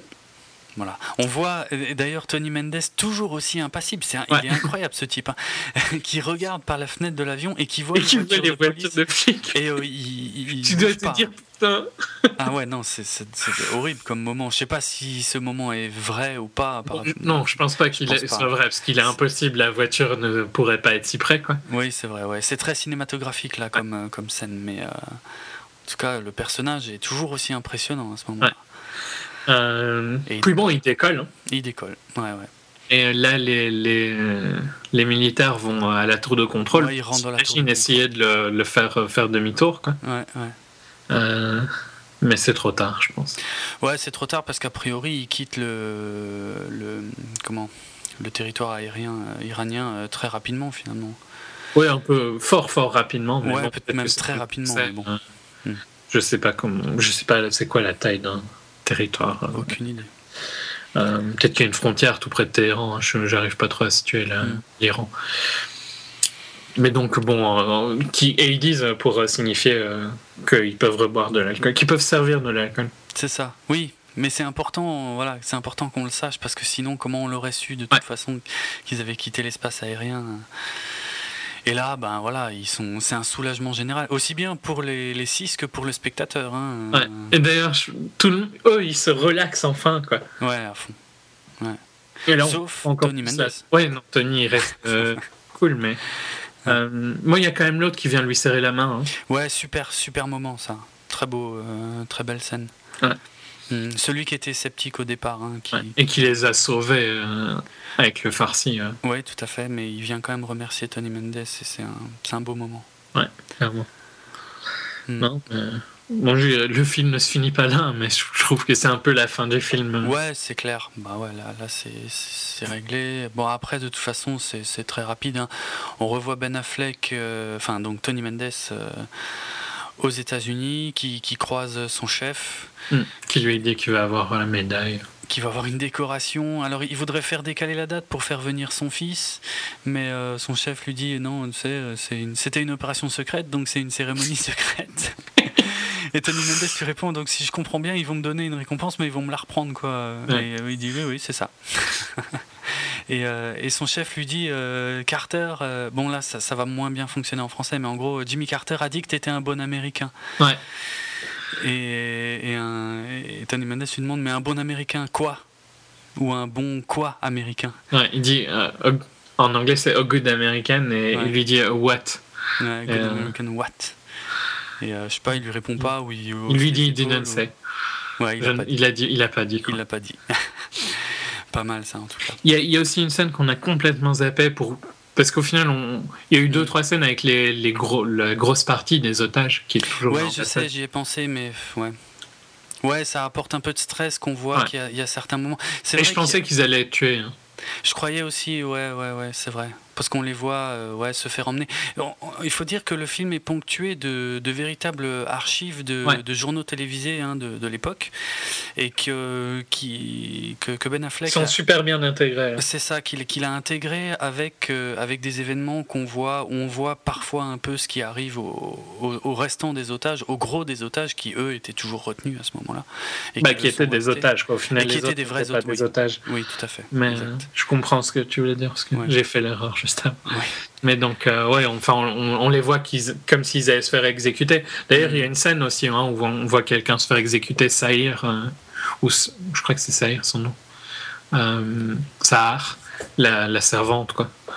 voit quelqu'un se faire exécuter. Ah, dans la rue, oui, exact. Oui, oui, on voit les militaires qui interrogent des gens dans la rue. Tout ça pour montrer l'ambiance, quoi. Tout à fait, voilà. Hmm, hmm. Bon, au, final, les otages ne sont pas exécutés, mais c'est vraiment très réaliste. À fond. Il y en a un qui s'écroule en, pleurs. Quoi. Ouais, ouais, c'est clair. Non, non, il y a, y a, des petits rappels hein, euh, sur la situation elle-même. Il y a d'ailleurs, euh, à un moment, on retrouve euh, Lester Siegel à Hollywood qui dit un truc génial, je me souviens plus des mots exacts, un truc dans le genre ça fait six mois que John Wayne est mort et regarde dans quel état est ce pays. Parce qu'il y a une autre situation à ce moment-là avec l'Afghanistan. Il y a le début de la guerre en Afghanistan, puisque les, les Russes ont envahi l'Afghanistan à ce moment-là. Donc euh, c'est vrai qu'il y a voilà, il y a une intégration euh, régulière en fait de. On est resté, on s'est un peu concentré sur euh, l'histoire principale. Ouais, de Tony mais il faut, mais il faut compter quand même qu'il y avait quand même quelques intégrations des scènes qui sont importantes. Hein, Tout à fait. Pour l'ambiance du film. Le, le, contexte en fait nous est rappelé régulièrement dans le film. C'est très bien d'ailleurs. C'est c'est une super bonne chose quoi. Hmm. Et les, petites scènes entre euh, Lester et euh, John sont toujours bien parce qu'elles relâchent un peu la pression. Ouais, de temps en temps, ouais, ça fait du bien. C'est clair. C'est clair. Euh. Et donc on a une scène finale qui est à mon avis pas forcément très nécessaire où on voit Ben Affleck. Enfin il y, a, deux trois petits trucs encore. On voit Tony Mendes qui va rendre toutes les affaires de la mission à la CIA mais il garde un storyboard. garde un storyboard. Et après, on le voit retourner chez sa femme, euh, là où vit son gamin, parce qu'on a appris un peu plus tôt dans le film qu'ils vivaient séparément, même si on ne mm. nous explique pas très clairement pourquoi. Non, mais il dit qu'ils sont pas divorcés. En voilà, ils Juste qu'ils font un break. Quoi. Il, était, il était un peu parti. Bon, bah là, il revient, elle a l'air contente, forcément, c'est Ben Affleck. Je déconne. Hein. Et, euh, et on finit euh, sur donc Tony Mendes qui regarde la télé, je crois, avec son gamin. Et sur l'étagère du gamin, il y a plein de, de figurines de, de, films de science-fiction de l'époque, hein, puisqu'il y a, ou de films ou de séries, puisqu'il y a, il y a des tas de trucs de Star Wars, de Star Trek et de la planète des singes. Ouais. Et, euh, et le storyboard qu'il a gardé. Et puis, euh, bah voilà, y a, on a quelques phrases explicatives qui, qui, concluent l'histoire, dont une qui a la toute dernière, qui a une anecdote intéressante.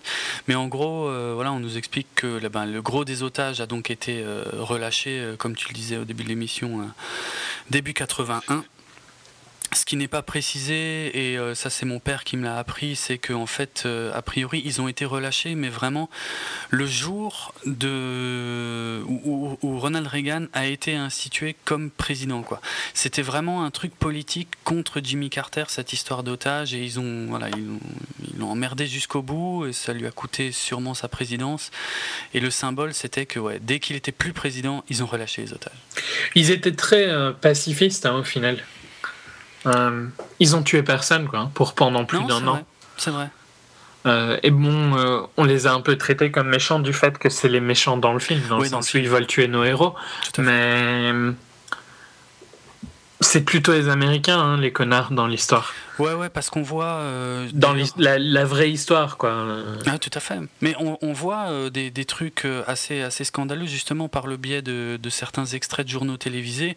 On voit des Américains qui, qui, qui en ont rien à foutre. Ouais, qui tapent des Iraniens. Qui tapent des, voilà, des Iraniens, des trucs comme ça, qui disent, ouais, il faut aller, faut aller les défoncer, en gros. Mm. Bon, ouais. Il y a même une il y a ça au début, hein, quand ils sont dans les bureaux, euh, ils disent, euh, un, des, un des employés dit euh, les, les soviétiques laisseraient pas ça passer, ils seraient déjà en train de les oui, c'est Vrai. C'est vrai. Je pense que c'est un peu pour montrer le feeling que les Américains pensent qu'ils sont pas assez sévères. Quoi. Mais enfin, le côté du quelque chose que font les Américains, c'est on est un peu politique là, mais quelque chose que font les Américains depuis longtemps, c'est protéger des dictateurs euh, tant qu'ils les aident. Quoi. Principalement pour le pétrole. Et après, ça leur, euh, ça leur pète à la tronche. Finalement, euh, dans, dans, cette partie du monde, ça leur est déjà arrivé une paire de fois. Hein. Ouais. C'est clair. Mais c'est. c'est disons c'est pas le message principal du film mais c'est vrai que c'est un peu montré dans le film ouais. c'est pas, pas il y a aussi eu quelques messages sur le, le rôle du Canada à ce moment là ouais, c'est ça, oui. Donc, ce que je voulais. Alors, il y, y, a une chose, par contre, qui n'est absolument pas mentionnée dans ces petits textes à la fin c'est le fait qu'il y a, euh, je ne sais pas trop exactement quand, mais sûrement quelques mois après. Euh, ah si, il y a une chose qu'on a oublié de préciser, pardon. Juste avant ça, c'est que à la CIA, il y a un dialogue à la CIA où ils disent, euh, ouais, ok, ils sont revenus et tout machin, mais on ne peut pas dire que c'est la CIA ou un mec de la CIA qui a organisé ça. Donc il faut accorder tout le crédit aux Canadiens et on voit des images d'archives hein, qui montrent que voilà, que les, que les Canadiens sont largement remerciés. Euh, mais justement, peut-être pas assez. Parce qu'il faut savoir que Ben Affleck a présenté son film, euh, en fait déjà, c'était quand l'année dernière? Non, non pas l'année dernière. Non, en septembre. En septembre, il y a quelques mois, en fait, euh, au TIFF, donc au Toronto International Film Festival, donc au Canada. Et bon, ils ont aimé le film, mais euh, ils lui ont quand même tout de suite fait savoir qu'ils n'étaient pas très contents du fait qu'on euh, ne parlait pas beaucoup de l'implication du Canada dans toute cette histoire. Et c'est vrai que toute l'histoire est vraiment... Principalement pour euh, Taylor, en fait, l'ambassadeur. Ouais, ouais, mais a priori pas seulement, hein, un peu avec le gouvernement aussi qui a, qui a mhm. fourni les passeports et tout, quand même. Oui, bah ouais. Bah, enfin, on voit qu'ils fournissent les passeports, hein. Taylor leur donne les passeports, mais c'est mais on ne dit, on dit, pas clairement d'où ça vient. Enfin, disons, on, ne parle jamais de l'implication du gouvernement canadien dans cette histoire, en fait. Légèrement. C'est plus assumé que, voilà, le Canada, euh, vous faites pas chier, vous, dites ce qu'on, vous faites ce qu'on dit, quoi. On dirait, ouais, c'est vrai, c'est vrai. Et du on dirait pas qu'ils ont un choix, tu vois. On dirait que c'est euh, le hmm. Canada, c'est un des États et des États-Unis, quoi. Oui, oui, c'est Vous faites ce que le président il dit, vous vous taisez. Et bien sûr, ça n'a pas plu aux Canadiens, et je pense à juste titre, hein, parce qu'ils euh, ils ont, ils ont pris des risques aussi, hein, euh, même à titre international. On le voit d'ailleurs après, hein, que le, les autorités iraniennes sont vraiment, vraiment remontées euh, contre le Canada quand les, quand les otages reviennent aux États-Unis, enfin au Canada d'abord. Et, justement, Ben Affleck pour. Euh, bah, il, a, certainement dû entendre les arguments et trouver que c'était assez juste. Et il a rajouté en fait, euh, donc c'était une phrase ou un texte qui n'était pas présent dans son montage original, mais donc dans les petites phrases qu'on voit à la fin du film, quand on voit toutes les figurines de science-fiction, la dernière phrase c'est le fait que euh, cette opération reste un, exemple de coopération internationale entre des agences de, de, différents pays, quoi. Ouais, les gouvernements différents gouvernements, et ce qui est quelque part pas faux, quoi. Mhm. De toute façon. Bon, ils peuvent être. Bon, le, fait est que c'est quand même une adaptation, c'est pas un, documentaire, comme tu disais. Euh, je peux comprendre hein, que c'est dommage euh, pour certaines choses. Par exemple, euh, le fait des tickets, par exemple, c'est pas c'est pas vrai vu que c'est la femme de Taylor qui les a achetés. Mais c'est important pour le film. Je pense qu'ils auraient pu rendre le rôle de Taylor un peu plus sympa. que ce qu'il est, sans, sans avoir un impact négatif sur le film. Ouais, ouais. Bon, il faut. Euh, faut aussi rester dans le temps. Hein. C'est ça, ça, reste un film, et puis voilà, il faut. Euh, bon, on, va dire, on, accepte le fait que ce soit euh, raconté du point de vue américain. Ouais. Voilà. Mais il faut, il faut absolument pas minimiser l'importance du Canada dans, dans, cette histoire, quoi, qui a, qui a pris des risques assez énormes en termes de relations internationales. Bon, ils disent aussi que l'affaire a été déclassifiée et que donc il a récupéré son, sa médaille. Ouais, en 97, sous la présidence de Clinton. Clinton. Et donc ça enchaîne sur les photos dont on a déjà parlé, hein, qui permettent d'apprécier. Qui sont superbes. Hein. Ouais, qui permettent vraiment d'apprécier euh, le, travail euh, sur le, les visuels du film et euh, que ce soit pour les personnages ou les décors ou certaines situations. Et on finit sur un, petit speech de, Jimmy Carter aussi. Euh, qui dit, je me souviens plus très bien ce qu'il dit, mais en gros il dit que voilà, il pouvait pas parler de cette affaire à l'époque. Il dit que lui était président et que et que tout le mérite en revient à Tony Mendes et euh, quelque chose comme ça, je crois. Mais ça fait bizarre d'entendre le vrai Jimmy Carter, euh, la voix du vrai Jimmy Carter à la fin du film. D'ailleurs, ça en, version française, bon, peut-être qu'ils ont eu le bon goût de pas le doubler parce que ça n'aurait aucun intérêt, quoi. Et, voilà. Non, mais euh, ouais. Enfin, ce qu'on oublie, c'est. Je trouve que ce qui est le plus euh, hallucinant dans ce film, c'est que ça s'est vraiment passé. C'est ça, c'est clair. Ben moi, justement, c'est ce qui m'a aidé à, à, être autant à fond pendant tout le film. C'est que je me disais, waouh, mais ça, c'est vraiment arrivé, quoi. Ces gens-là. Parce que, bon, même s'ils ont changé des trucs et tout ça, l'idée, quand même, est qu'ils ont quand même fait un faux film. Ouais. Qu'ils ont vraiment fait tout ça à Hollywood. Euh... Mmh. Mmh. Même si la tension était moindre, probablement, mais ça n'empêche, quoi. Mhm. Qu'il y a des vrais posters euh, d'argot, quoi, sur Internet. Ouais, ouais, ouais. Ouais, il y a des documents euh, d'époque hein, qui peuvent être retrouvés. L'un des posters promotionnels qu'on voit dans le film est le vrai poster qui a été utilisé. Tu sais, celui qui est en noir et blanc où il y a juste marqué Argo avec Argo, une ouais. C'est le vrai poster qui a été euh, utilisé à l'époque, quoi. Ouais. Mm. Non, mais super, euh, super, très bien. super thriller. Moi, ça m'a, j'ai oublié de, le dire dans l'introduction de l'émission, mais euh, ça m'a rappelé euh, Munich de Steven Spielberg. Euh, un peu, ouais, c'est un peu dans l'esprit. Il y a pas mal de points communs parce que voilà, il y a une, il y a une situation, voilà, il, y a un, il y a un contexte historique euh, qui est réel. Euh, il y a des gens qui ont été prendre des risques dans des pays où ils n'avaient pas à être. Il y a des opérations secrètes. Enfin, et puis il y a un grain, un, grain d'image un peu old school. Mm pour qu'on se croie vraiment à l'époque avec des contextes géopolitiques euh, complexes, étendus. Euh, ça m'a beaucoup rappelé. Mais je pense peut-être même que je préfère Argo. Qui je préfère Argo qui a un visuel pour moi plus, plus... Munich, je trouve que c'était un film moderne qui voulait se... qui se plaçait, mais pour moi, au niveau de... des costumes, des accessoires et tout ça, Argo est bien mieux. Je me croyais bien plus à l'époque d'Argo que hmm. Munich à l'époque de Munich. Bon, ça se trouve, c'était assez réaliste Munich, hein, mais. Ouais, il me semble que c'était quand même bien foutu aussi. Hein. Ouais. Mais ouais, j'ai préféré Argo quand même. Ouais, parce qu'Argo, si tu veux, en tout cas, il fonctionne hyper bien en tant que thriller. Ouais. De toute façon, même que ce soit vrai ou pas vrai, euh, ce qui est, ce qui est raconté, voilà, c'est un super super thriller. Alors que Munich, euh, ouais, c'était c'était un genre de thriller aussi, mais ça racontait quand même plutôt une histoire. Et peut-être aussi une histoire qu'on connaît beaucoup plus. Oui, oui, c'est vrai.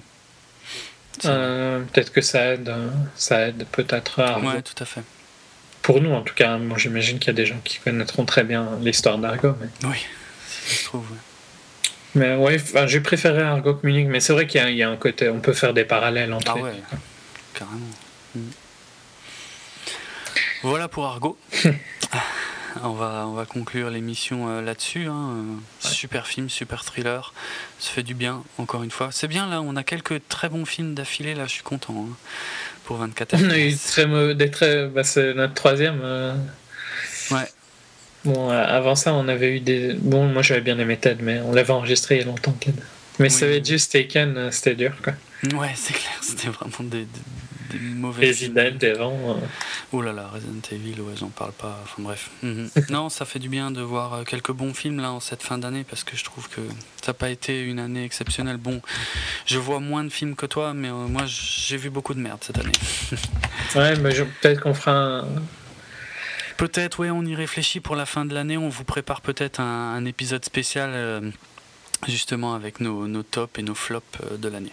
On verra pour le mois de décembre. En tout cas, on va conclure là-dessus. Euh, vous pouvez évidemment retrouver cette émission sur bipod.be. Euh, et site sur lequel vous retrouverez également l'autre émission euh, à laquelle nous participons Julien et moi en compagnie de Nicolas, c'est-à-dire Télécom, hein, toutes les deux semaines, sur l'actualité des nouvelles technologies.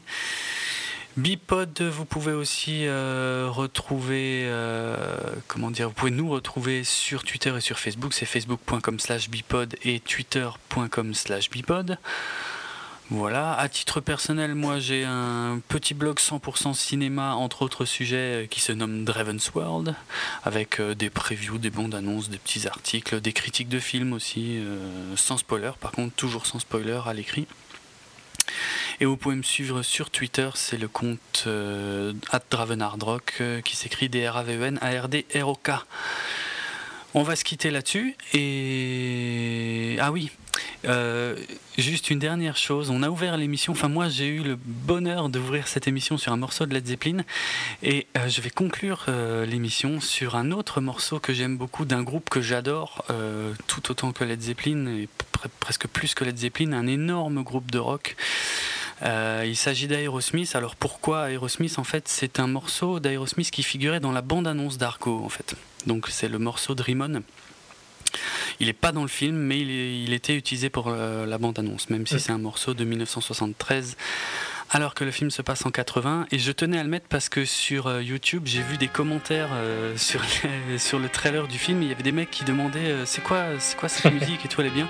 Il y en a qui répondaient ah oui oui c'est un morceau d'Eminem et tout machin. Et j'ai failli mourir quand j'ai lu ça, puisque effectivement Eminem l'avait samplé dans un de ses morceaux, mais c'est un morceau, c'est Dream On d'Aerosmith, un morceau exceptionnel que je vous invite à écouter tout de suite en conclusion de cette émission. Julien, je te dis salut et, et on, se retrouve, euh, on se retrouve très bientôt pour un douzième numéro de 24 FPS. Allez, ciao tout le monde. Salut.